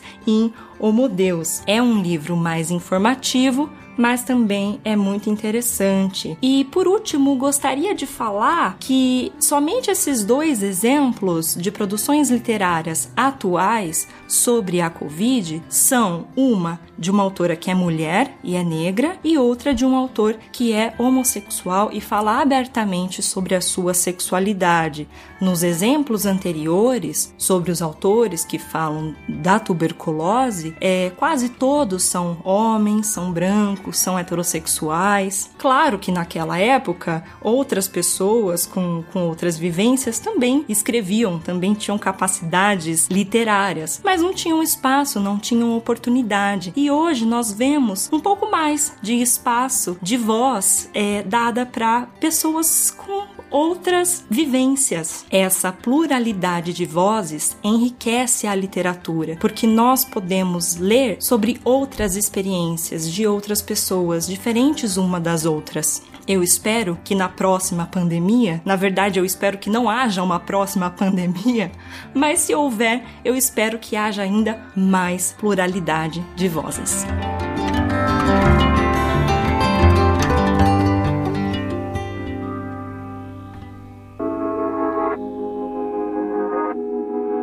Vocês comentaram, acho que o Márcio estava comentando a questão do, do, do, Ministério da Saúde. Eu lembro que quando eu era pequeno eu tinha uma propaganda que eu morria de medo, que era a propaganda da meningite, que falava que você tinha que encostar o queixo aí se você não conseguisse, aí tinha que ir ao médico. Eu morria de medo daquela propaganda, gente. Eu lembrei que o Márcio estava comentando do Ministério da Saúde e a Karen também comentou que pode ser um do. do, do a, as meninges podem ser acometidas. E aí lembrando, gente, meninge é aquelas membranas que revestem o sistema nervoso central central, né? E aí elas podem ser acometidas e a gente chama de meningite nesse caso, né? Nossa, eu morri de medo daquela propaganda. Mas vocês comentários em relação ao diagnóstico. A gente até começou a falar do PPD, né? Como que a gente faz esse diagnóstico? A partir do momento em que começa essa investigação, como que eu confirmo? Como que eu investigo a, a tuberculose, gente? Para você investigar, então, a, a, doença na fase ativa, a gente tem alguns testes que a gente lança a mão para fazer essa avaliação. Então, o primeiro deles, que é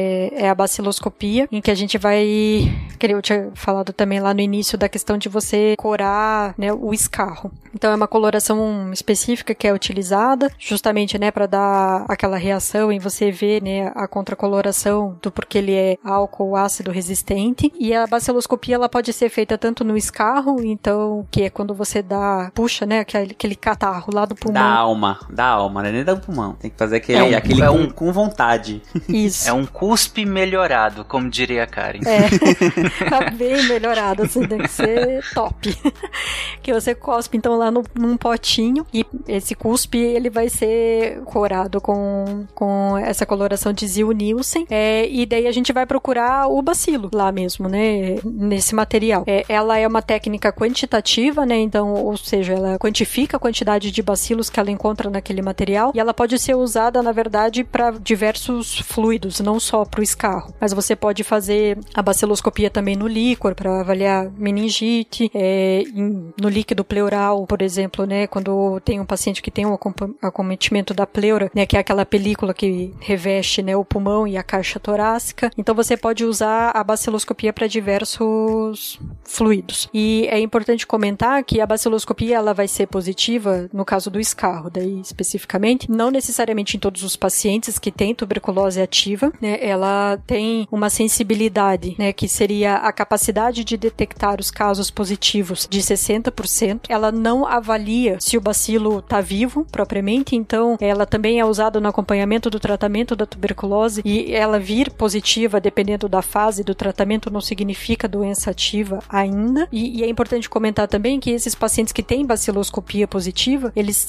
têm uma capacidade de transmitir a doença muito maior, né? Justamente por isso, porque você é para ele ter uma baciloscopia positiva, então ele tem que ter uma quantidade de bacilos muito maior do que outras pessoas que teriam a baciloscopia negativa. Outros testes que a gente pode lançar mão ainda para esse primeiro diagnóstico, por exemplo, é o teste rápido molecular, que ele é feito por PCR também, é, mas não é feito igual a gente faz COVID, né, que é com o cotonete. Ele também é no, no escarro é, e ele permite ainda a identificação da espécie. Então a gente comentou que tem, né, sete espécies que compõem o Mycobacterium tuberculosis. Então ele identifica o Mycobacterium tuberculosis complex, né, o complexo, mas ele também é, permite ainda a identificação de outras espécies. E eles também têm a capacidade de identificar se a, a bactéria que a pessoa tem no pulmão dela é resistente aos principais antibióticos no tratamento da, da tuberculose. Então a gente tem dois tipos de testes, um que identifica a resistência à rifampicina e o outro que é, identifica a resistência à isoniazida. E daí o padrão ouro para a gente fazer o diagnóstico é a cultura. Então, é, infelizmente não é para todo mundo que a gente consegue fazer cultura, mas existem populações específicas que obrigatoriamente a gente manda a amostra para cultura. Isso de acordo com o nosso Programa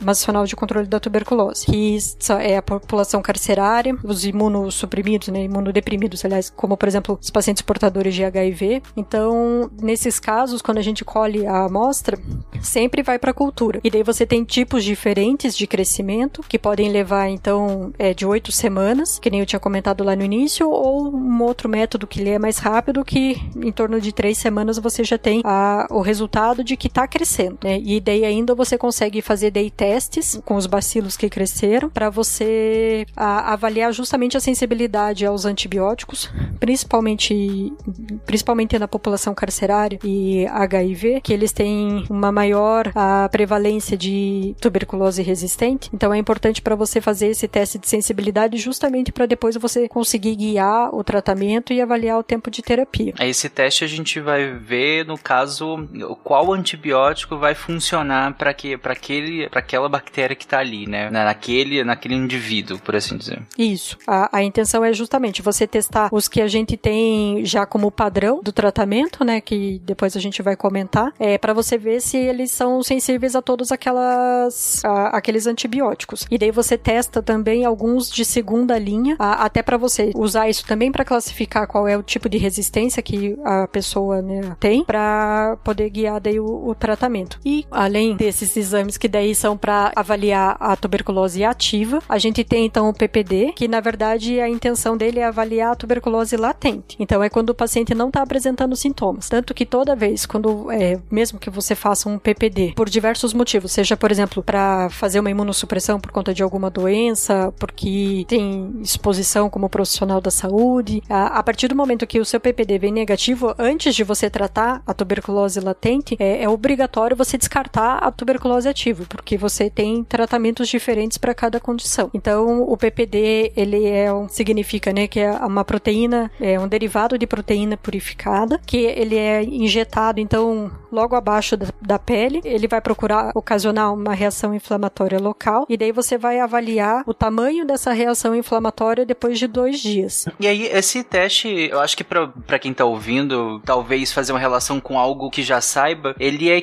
ele é mais ou menos aquele que a gente faz para alergias, né? Em que a gente faz essa inoculação intradérmica e aí olha como é que vai ficar esse é, esse raro, né? Pra, e aí esse diâmetro para delimitar o quão o quanto de resposta aquela pessoa está fazendo aquele antígeno, né? Isso é bem parecido, Tarek, mas tem alguns detalhes. Ah, o PPD tem que ser um treinamento para a pessoa que vai fazer tanto aplicar quanto fazer leitura depois. Tem um, um treinamento bem específico, porque ocorrem alguns erros de medição, porque o PPD, diferente de, eu acho que de alergias, o PPD é o que você mede, assim, para explicar, né, como o cara estava falando, ele é injetado no tecido subcutâneo. Então você vai para casa, você injeta um dia e você vai para casa, você é liberado. Você não fica internado, não. E aí depois de 48 horas, você retorna à unidade onde você fez a inoculação do PPD e vai ser medido a reação no, na sua pele. Naquele local que foi aplicado, algum calombinho, né, vai se formar ali. E o que vai ser medido é justamente o calombinho. Essa parte vermelhinha que costuma ficar ao redor não é para considerar. Acontece que algumas pessoas costumam medir também essa parte vermelhinha. Aí quando vê deu um PPD de, sei lá, de 13, 14, 15. E na verdade o PPD da pessoa seria de 4, de 3, entendeu? Dependendo de cada pessoa. E de 4 ou de 3 é um PPD que a gente considera negativo. É isso, Karen? Isso que eu ia comentar, que na verdade daí esse tamanho que vai determinar se você é um forte reator ou um fraco reator. Pois é, acontece como a gente estava comentando, tem é, profissionais de saúde né, que tem contato frequente com pacientes em tratamento, por exemplo, infectologista que trabalha em centro de referência, é, no SAI, né, que é o Serviço de Atenção Especializado que alguns municípios têm, ou em qualquer hospital terciário, onde é acompanhamento específico de pacientes com tuberculose, muitas vezes multidroga resistente, que o tratamento é bem longo, esses profissionais têm contatos frequentes. Então, quando você vai fazer o PPD num, num profissional desse, muitas vezes vai dar positivo, vai dar um PPD de, de 10, de 12. Quer dizer que a pessoa está com tuberculose ativa? Não. Você quer dizer que ela está com tuberculose latente? É complicado realmente fazer essa interpretação. É um debate muito grande. Pelo menos aqui onde eu, onde eu trabalho é assim. Não sei como é para vocês o debate sobre isso, cara. É, não, aqui a gente também não questiona a validade do PPD, muito pelo contrário, mas principalmente nessas pessoas que estão constantemente expostas, você vai ficar tratando o TB latente nelas eternamente, né? Porque elas vão vir forte reatoras, você vai tratar a TB latente, daí depois de um prazo você não pode repetir, óbvio, né, o, o PPD, mas dali, sei lá, alguns anos ela continua se expondo, aí você vai tratar a TB latente de volta, então existe bastante esse debate do quanto se testar e até o, e o quanto se tratar mesmo.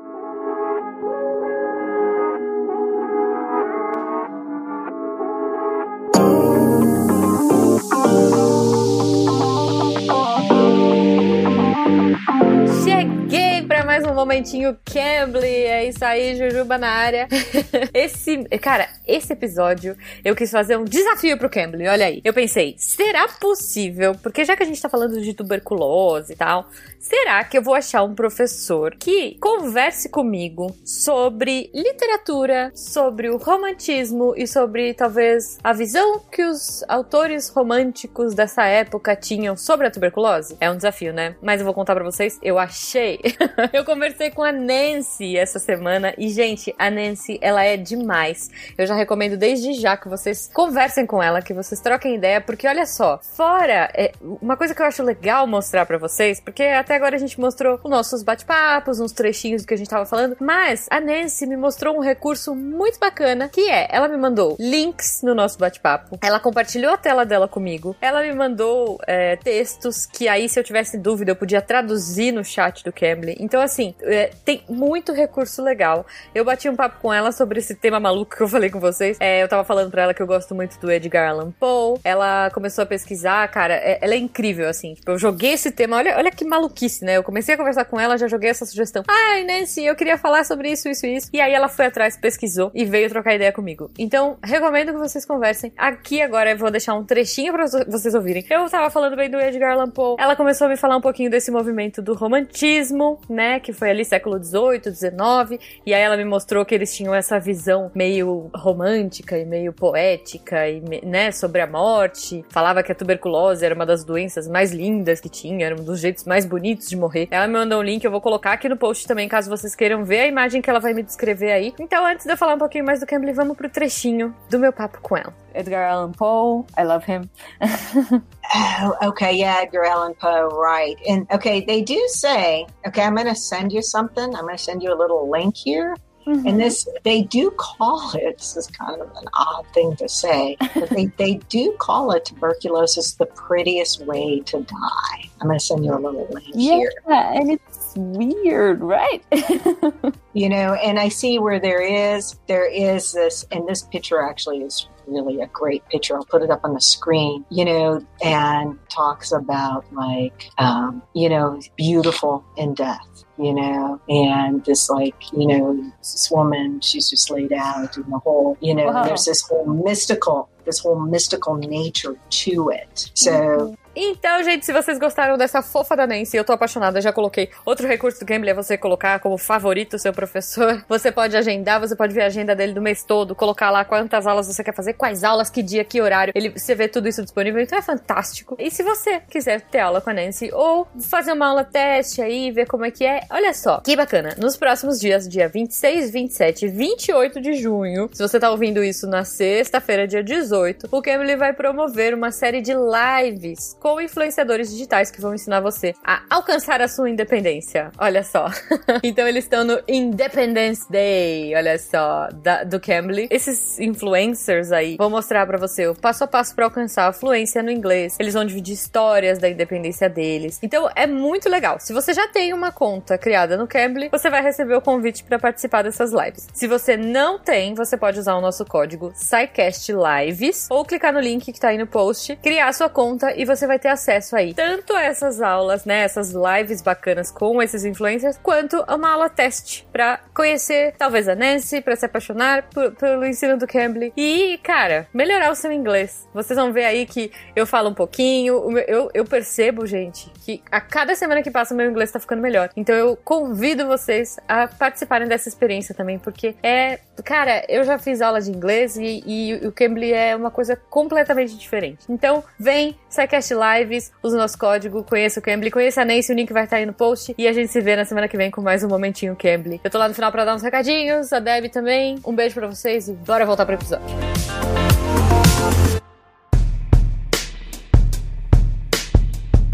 Nesse caso, gente, vocês estão comentando que a polêmica aqui. A polêmica não, mas a, a avaliação, né, que se faz é que profissionais que entram em contato diversas vezes, né, com, com pessoas que, que estão com a doença acabam sendo sensibilizados, né? O, seu, o sistema imunológico dele acaba sendo sensibilizado. E aí, e aí vocês me corrigem se eu estiver falando errado. Mas e aí o sistema imunológico dele acaba sendo sensibilizado. No teste intradérmico, vai acabar sendo reativo e muito reativo, né? Como a, a Karen comentou. Mas não significa necessariamente que ele vai desenvolver a doença, né? Que ele iria desenvolver. Então, aí se pensa a necessidade de se fazer esse tratamento ah, nesse nessa pessoa, mesmo ela não tendo clínica alguma e provavelmente não vai vir a desenvolver, né? Exato. É, Por conta até dessa exposição constante, é importante até comentar que é o fato de. É, é igual ao Covid, né? De novo, a comparação. Mas a, o fato de você ter tido tuberculose uma vez não significa que você está imune para o resto da vida. Então você pode ter reativação de doença prévia, é, você pode ter reinfecção. Então. E daí com essa exposição constante você tem que pesar muito risco-benefício, porque as medicações também não são isentas de toxicidade, né? Elas têm seus efeitos colaterais e indesejados, e, e por isso que daí existe muito essa discussão do até que ponto vale a pena você ficar testando periodicamente esses profissionais para eternamente ficar tratando eles. Tem um outro exame também que a gente costuma fazer, mas que eu sou um dos maiores é, lutadores contra a solicitação rotineira dele, que é a radiografia de tórax. Porque a radiografia de tórax, como todos esses exames, a gente chama de exame complementar. Então, não é ele que dá diagnóstico. Exame, exame nenhum, isoladamente, é, tem, uma, tem uma validade sozinho. É importante é, fazer a associação do exame com o paciente, com a clínica, com a história, com a epidemiologia do paciente, entendeu? Mas o raio-x de tórax, ele auxilia em alguns casos, quando você pode estar investigando a possibilidade de outras doenças acometerem o paciente e estar causando aqueles sintomas. Por exemplo, um paciente que você está pensando que pode estar com alguma neoplasia, um raio-x vai ajudar nisso, entendeu? É, por outro lado, se você no raio-x do paciente que está com tosse há quatro semanas, apresentou episódios de hemoptise, está tendo febre vespertina, e você no raio-x, você viu já a imagem cavitária, costumeiramente em ápice, por isso isso que foi comentado é, no começo do cast, né, da preferência de infecção do micobactério pelos ápices pulmonares, a gente costuma ver logo nos ápices imagens cavitárias. E também, como eu já falei, não são patognomônicas, né? O fato de você encontrar uma imagem cavitária ali não quer dizer que o paciente está com tuberculose, mas auxilia bastante no diagnóstico, é bem sugestivo, né? E além de outras doenças quaisquer, né? Além de neoplasias, né? Pode haver até corpo estranho instalado no, no, no pulmão e alguns tipos de micoses pulmonares também podem acontecer. Inclusive, já teve um professor meu, um pneumologista, que encontrou uma imagem estranha no, no, no pulmão do paciente, pensou que fosse uma neoplasia. Aí, quando foi fazer a biópsia, viram que era uma árvore, sério, uma árvore dentro do pulmão. Uma semente entrou, caiu dentro do alvéolo, pela umidade ali presente, cresceu, germinou, ou seja, dentro do pulmão. Caraca, as crianças que estão ouvindo esse episódio estão desesperadas nesse momento. Eu tô apavorado. Assim- é assim, é assim que os jovens hoje em dia fazem aquele experimento feijãozinho no algodão, aspiram. É, então, assim, isso é um caso perdido, assim, porque a chance disso acontecer são tantas coisas, tantas barreiras anatômicas e sociais para uma semente entrar, que é, é, é virtualmente. Sociais impossível. é Mas, assim, boa. É, sociais. Mas assim, já aconteceu e uma das indícios para isso foi o raio-x solicitado. Mas o que eu quero com esse meu discurso de contra raio-x não é dizer que ele não serve de nada. Eu só quero deixar claro que não é o raio-x a coisa mais importante, porque muita gente chega na consulta falando: "Oi, doutor, boa tarde". Não, eles não falam isso. Eles falam: "Quero um raio-x, boa tarde". Só isso, não fala mais nada. O raio-x por si só não quer dizer nada, entendeu? É, como você colocou, é um complementar, né? Você precisa ter uma suspeita consolidada, você precisa ter eh, pelo menos uma, uma suspeita que te direcione para que aquele exame realmente seja complementar, né? A, a- ao que você vai fazer no, no passo seguinte, né? A partir dele, o que que você vai fazer? Você vai, qual, eh, vai alterar a sua conduta? Você vai, como que você vai fazer a sua conduta, né? Por falar em conduta, gente, e como que se dá o tratamento? A gente já até citou em alguns momentos aqui que a gente, esse tratamento vai ser é, feito com antibióticos, né? Mas com, como que se dá esse tratamento? Por quanto tempo? Quais são, as, quais são os problemas desse tratamento? Quais são as, as implicações dele? O tratamento, então, consiste né, no uso de antibióticos é, por pelo menos seis meses. Então, todo o tratamento para tuberculose, o mínimo de duração que ele tem são seis meses. E o esquema básico que a gente utiliza para todos os casos recém-diagnosticados é um comprimido que ele já vem, na verdade, com a formulação desses quatro co- antibióticos combinados, que são a rifampicina, a isoniazida, a pirazinamida e o etambutol. Ah, esse tratamento, então, ele tem essa duração mínima de seis meses, quando se confirma que aquela bactéria é, sensível a esses quatro antibióticos. E inicialmente, então, num período de dois meses, esse tratamento ele vai ser feito com essa combinação dos quatro antibióticos. E daí, a partir do terceiro mês até o sexto mês, a- o tratamento ele reduz para um outro comprimido combinado, que daí tem apenas a rifampicina e a isoniazida. Isso para a maioria dos casos de tuberculose, né, sejam eles pulmonar ou de outros sítios, com exceção dos casos meníngeos e né, porque a tuberculose, né, igual o Márcio até comentou, pode acometer também os ossos, que daí nesse caso o tratamento dura um ano inteiro. Então, por dois meses vai fazer esse esquema dos quatro antibióticos e daí no outros dez faria o esquema combinado com dois. A intenção do tratamento é que você tenha a atividade, né, da, do antibiótico que é, é- ele mate rápido a bactéria para que ela pare de se multiplicar, né? até para você também impedir a- o surgimento de bactérias resistentes, né? Porque você fica mantendo ali aquela dosezinha de antibiótico ah, num nível subótimo, né? E daí o que a bactéria vai fazendo é se alimentando, né, desse antibiótico para criar mecanismos de fugir, né, da ação do antibiótico. E que de alguma forma, então, como ele mata a bactéria, mas que ele também esterilize aquele sítio, né? E daí quando você tem até aquelas necroses caseosas e tudo mais, você tem uma maior eh, dificuldade de ação até do, do, do antibiótico nesses ambientes, até por conta de pH que muda, da- das condições bioquímicas locais. E eh,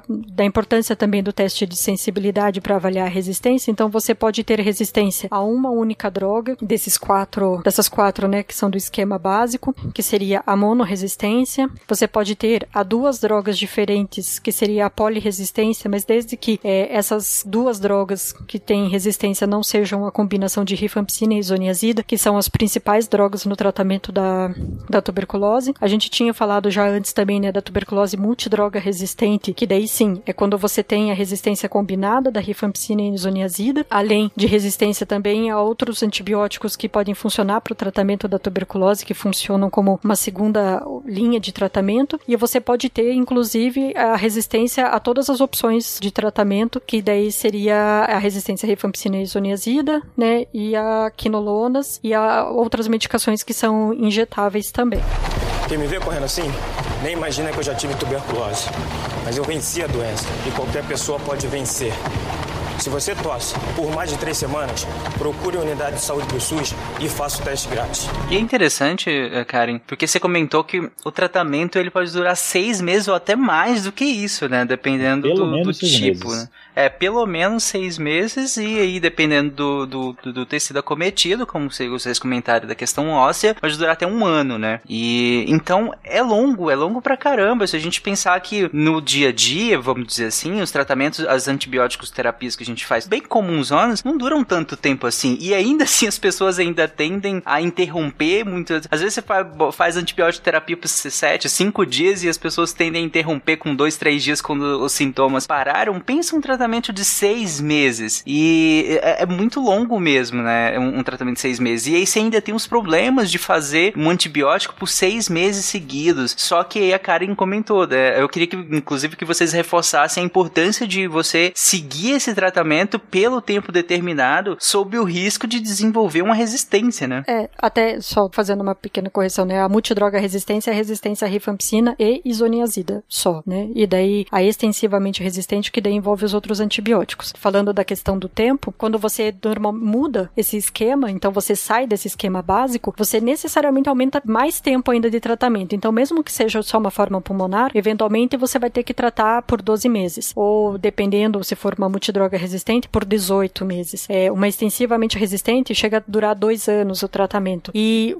essa questão da, do quanto as pessoas acabam abandonando o tratamento no meio do caminho é bastante importante e é, ela é tão importante que, na verdade, o Ministério da Saúde então preconiza a realização do que a gente chama de TDO, que é o tratamento diretamente observado. Então, quando o paciente ele não está internado, um agente comunitário, né, da unidade de saúde de referência daquela região, vai até a casa do indivíduo ou eventualmente o indivíduo vem até o posto de saúde, mas para acompanhar a tomada de medicação diária. Isso normalmente acontece de segunda a sexta e sábado e domingo daí fica por conta do paciente mesmo. Mas para justamente observar que o paciente está tomando a medicação, que ele está fazendo o tratamento, acompanhar a adesão dele, é importante ressaltar também né, que como a gente falou bastante, né, da questão do convívio próximo, é, os, dos locais pequenos. Então toda vez que você identifica na família ou até mesmo dentro de uma cela, de um presídio, um paciente com tuberculose, você obrigatoriamente faz busca ativa nas outras pessoas que convivem com essa pessoa de forma próxima, né, então que moram com ela, é, para avaliar se não tem de repente outras pessoas que eventualmente ainda estão assintomáticas, né, que ainda não tem tosse, não tem nada, mas para avaliar a necessidade de também fazer o tratamento delas. E tudo isso é parte do grande Programa Nacional de Controle da Tuberculose que o, o Brasil tem e é um projeto bastante bonito e que e, e até pensando nessa questão da condição social das pessoas que normalmente acabam desenvolvendo a tuberculose, então você tem uma série de auxílios que são fornecidos para essas pessoas justamente para fazer com que aumente a adesão ao tratamento delas, porque com o passar do tempo, principalmente depois de duas semanas, você já começa a sentir, né, o paciente ele já começa a sentir uma melhora do quadro e do estado geral dele. Então ele tem realmente uma tendência a abandonar o tratamento. E daí toda vez que ele começa o tratamento, abandona, começa o tratamento, abandona. Ele vai só alimentando aquela bactéria, que é safada, como disse a Thaís, e daí ela vai criando resistência. E daí você vai só dificultando o tratamento no final das contas, né? Porque isso só vai prolongando e trazendo medicações que normalmente trazem mais efeitos colaterais para a pessoa. Então, os principais efeitos que a gente tem dos remédios, né, para tuberculose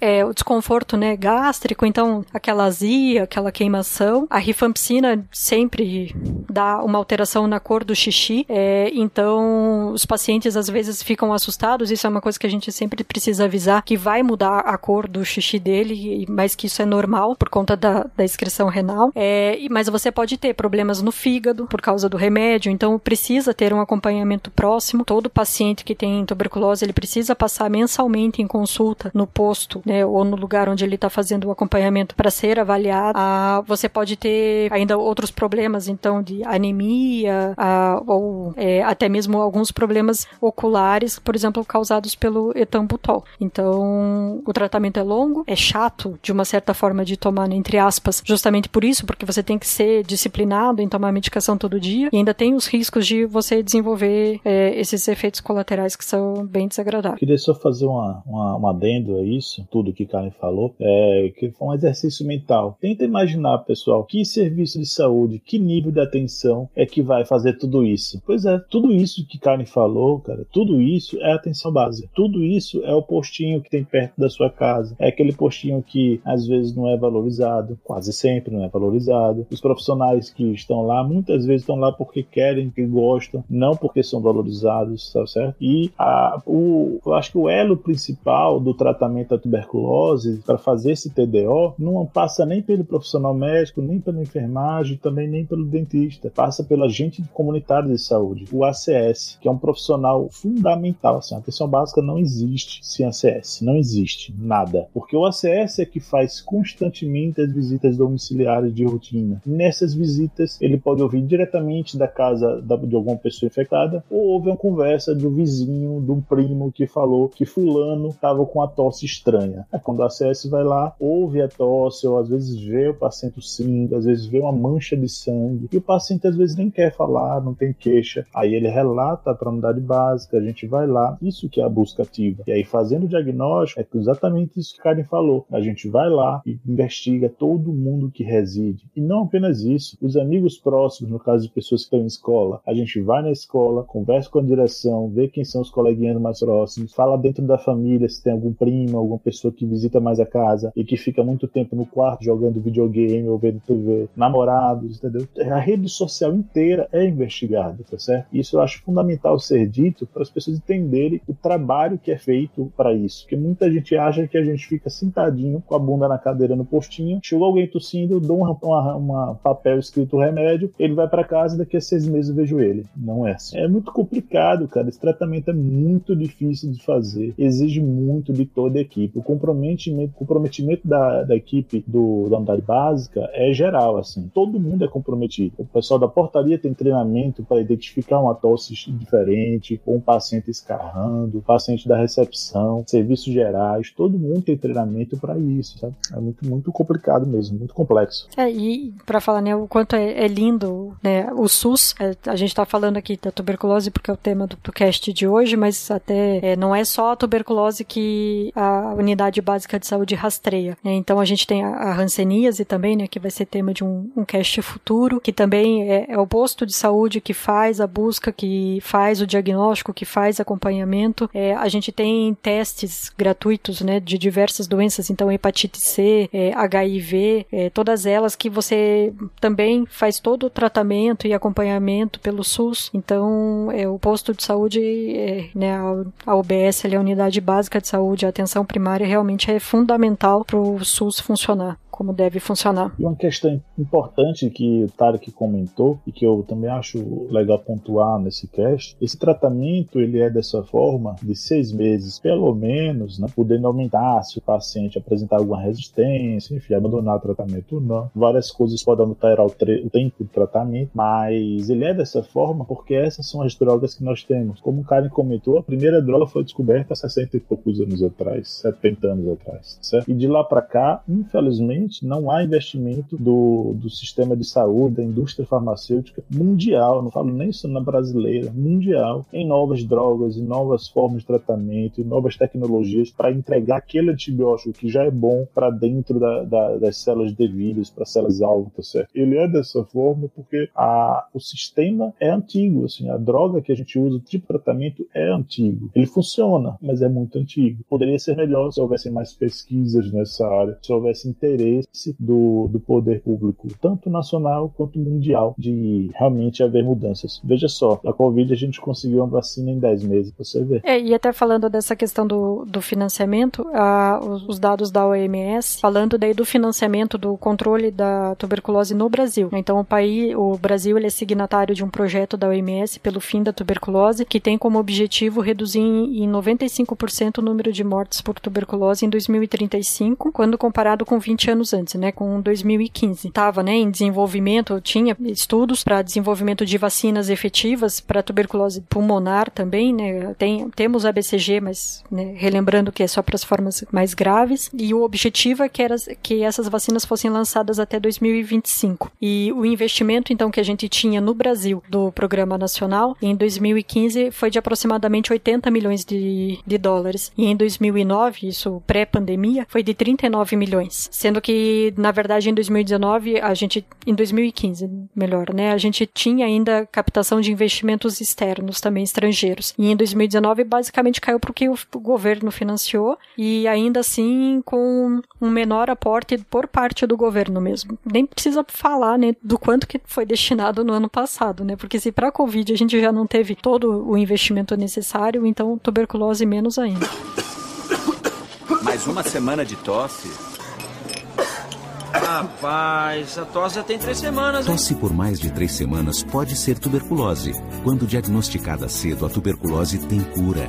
Procure uma unidade de saúde. Para finalizar, eu só queria amarrar aqui o que vocês comentaram. Inclusive, um, um parêntese antes disso. É, agora, com a crise da Covid, a gente tem também é, esse trabalho desses agentes um pouco prejudicado. Um pouco não, muito prejudicado, né? E como vocês comentaram, esse tratamento que é diretamente observado é fundamental para garantir, né, que esse tratamento seja bem sucedido, que não seja estendido por muito mais tempo. E agora é mais uma consequência da pandemia que é prejudicar o trabalho desses agentes, né? E claro, isso vai impactar na, no, na fidelização, digamos assim, do tratamento por muitas, por muitas pessoas que talvez interrompam antes ou, ou, ou não sigam exatamente como deve ser feito, nem por quanto deve ser feito. E isso vai levar a, a prejuízos futuros. Mas, gente, a gente tem aqui um, uma doença, uma doença que é causada por uma bactéria, é uma doença negligenciada, como o Márcio estava comentando uh, e, e, a Karen complementou agora. Então a gente tem uma doença causada por uma bactéria, uma doença negligenciada, que tem alta, nesse sentido, tem alta morbidade, como o Gabriel comentou lá no início do episódio, que tem uma morbidade muito importante, ela prejudica de fato sua vida, reduz tempo de vida, de modo geral. O Gabriel deu um dado em relação à sociedade, né, o quanto reduz o, o tempo de vida geral, né, naquele dado que ele deu. Tem uma mortalidade bem importante também, tem um tempo de tratamento prolongado que tem um impacto também, então não só a doença, mas o próprio tratamento tem um impacto importante na vida dessa pessoa também, porque é no mínimo seis meses de tratamento, podendo ser estendido por um até dois anos, como a Karen comentou. E é interessante porque a busca ativa, esse paciente chega com a queixa, esse paciente chega com, com uma tosse é, importante ali por mais, como vocês comentaram, por mais de duas semanas, às vezes perdeu peso, muito peso, como Gabriel comentou lá atrás também. E aí você começa a, a investigar isso. Você faz um, uma busca ativa também. Você tem uma série de consultas que esse paciente vai ter que se submeter a, ao longo desse tratamento, né? A Karen comentou no, uma vez por mês, né, Karen? Que, que no mínimo que ele vai ter que ser acompanhado. Isso. Além disso, tem a questão do, do tratamento diretamente observado. Então, os agentes de saúde vão, vão fazer essa ponte, né? De estar tá ali acompanhando, de estar tá ali investigando também, junto com, com a, o pessoal da UBS também, os médicos e os outros, e a outra e a equipe multidisciplinar nesse sentido também. É, em tudo isso, além do próprio tratamento, próprios medicamentos também, tudo isso dentro do SUS. Tudo isso financiado e feito pelo SUS. Então, todo o tratamento, toda a busca, to, todas as consultas, tudo dentro do Sistema Único de Saúde, dentro desse Programa Nacional de Combate à, à Tuberculose. Isso é, é, é realmente é fascinante, não tem outra palavra pra gente poder colocar aqui isso tudo dentro de um sistema único, né, de saúde. E, inclusive tem uma vacina, né, que como a Karen falou, vai prevenir casos graves, não necessariamente vai prevenir da doença em si, né, a forma pulmonar, por exemplo, dela, mas também é importante, e acho que todo mundo toma, né, a vacina da BCG, então também tem essa, esse braço vacinal. E para finalizar, eu só queria que, é, refletir sobre isso tudo que, que eu comentei agora, isso tudo que nós comentamos agora,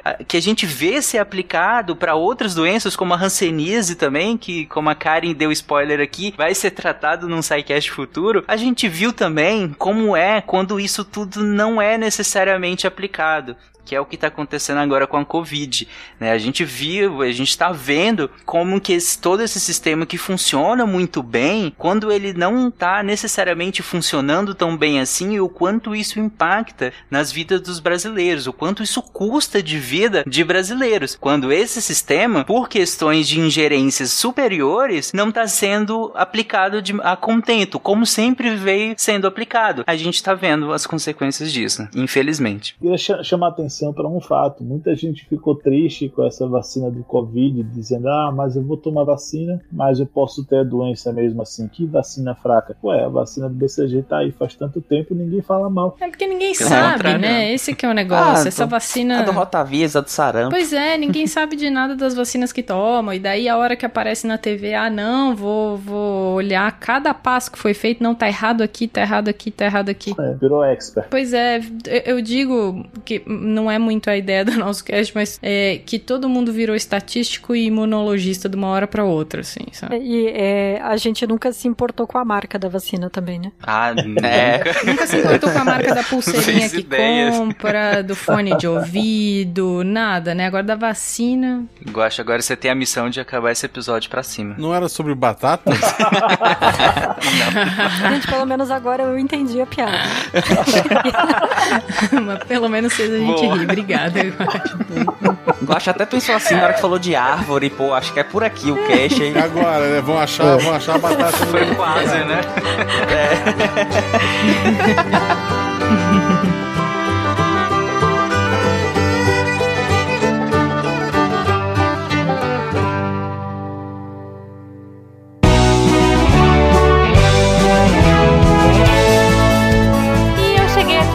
só para dar aqueles recadinhos marotos, agradecer a todos vocês, nossos patronos que fazem a ciência divertida, que a partir de um real pelo PicPay, Padrinho ou Patreon ajudam a gente e ajudam o projeto a continuar. Eu gostaria de dizer que se vocês quiserem trocar ideia com a gente naquele Fala Que Eu Discuto, é no contato arroba Se for pelas redes sociais, arroba Portal Deviante no Twitter e no Instagram. E, claro, o jeito que a gente mais gosta é aqui pelo post mesmo. Você clica no site do Deviante, entra no episódio de hoje, rola até o final lá e coloca o seu GIF, sua dúvida, sua sugestão e a gente vai uh, trocar ideia com você, tá bom? Os participantes estão sempre de olho aí para interagir. Eu queria agradecer também ao Cambly que uh, apoia a gente também, que tá aqui agora nesse novo formato. Eu espero que vocês gostem. A gente tá fazendo com muito carinho. Eu e a Debbie agora nós estamos nos revezando aí. Eu tô achando uma experiência muito divertida, muito gostosa. Espero que vocês gostem também e que isso inspire vocês a, quem sabe, trocar ideia aí com os professores que a gente tá falando. E se a gente tá recomendando, gente, é porque eles são gente boa, eles são divertidos e vocês vão adorar conhecer, tá? então, espero que vocês tenham um ótimo final de semana. Vamos ficar com a Deb agora e com os textos da semana. Cola aí, Deb. Beijo pra vocês. Tchau.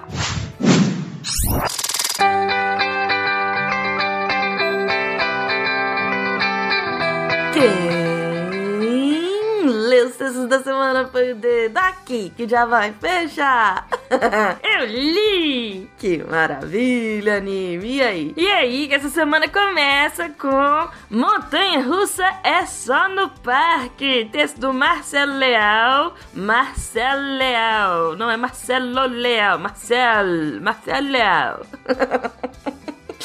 O texto do Marcel tá muito gostoso, uma reflexão muito importante. Terça-feira teve texto da maravilhosa incrível Bruna de Ah, não precisa de desespero nesse papo sobre gestão de desastre.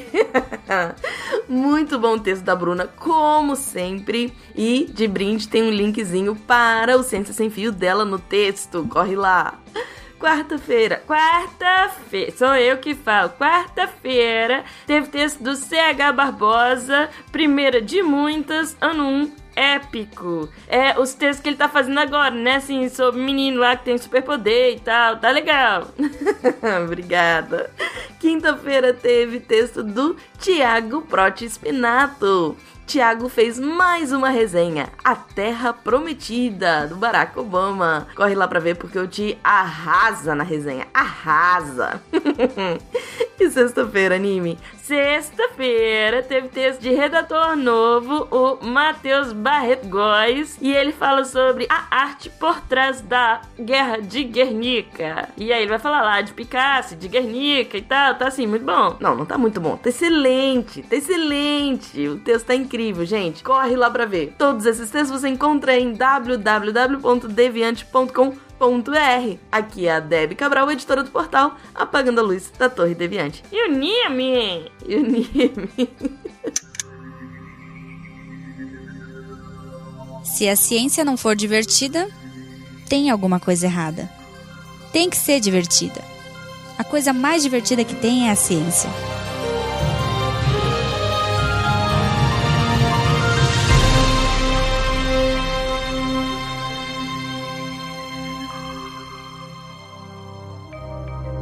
Este programa foi produzido por Mentes Deviantes. deviante.com.br. Este programa foi editado por Tapcast. Edições e Produções de Podcast.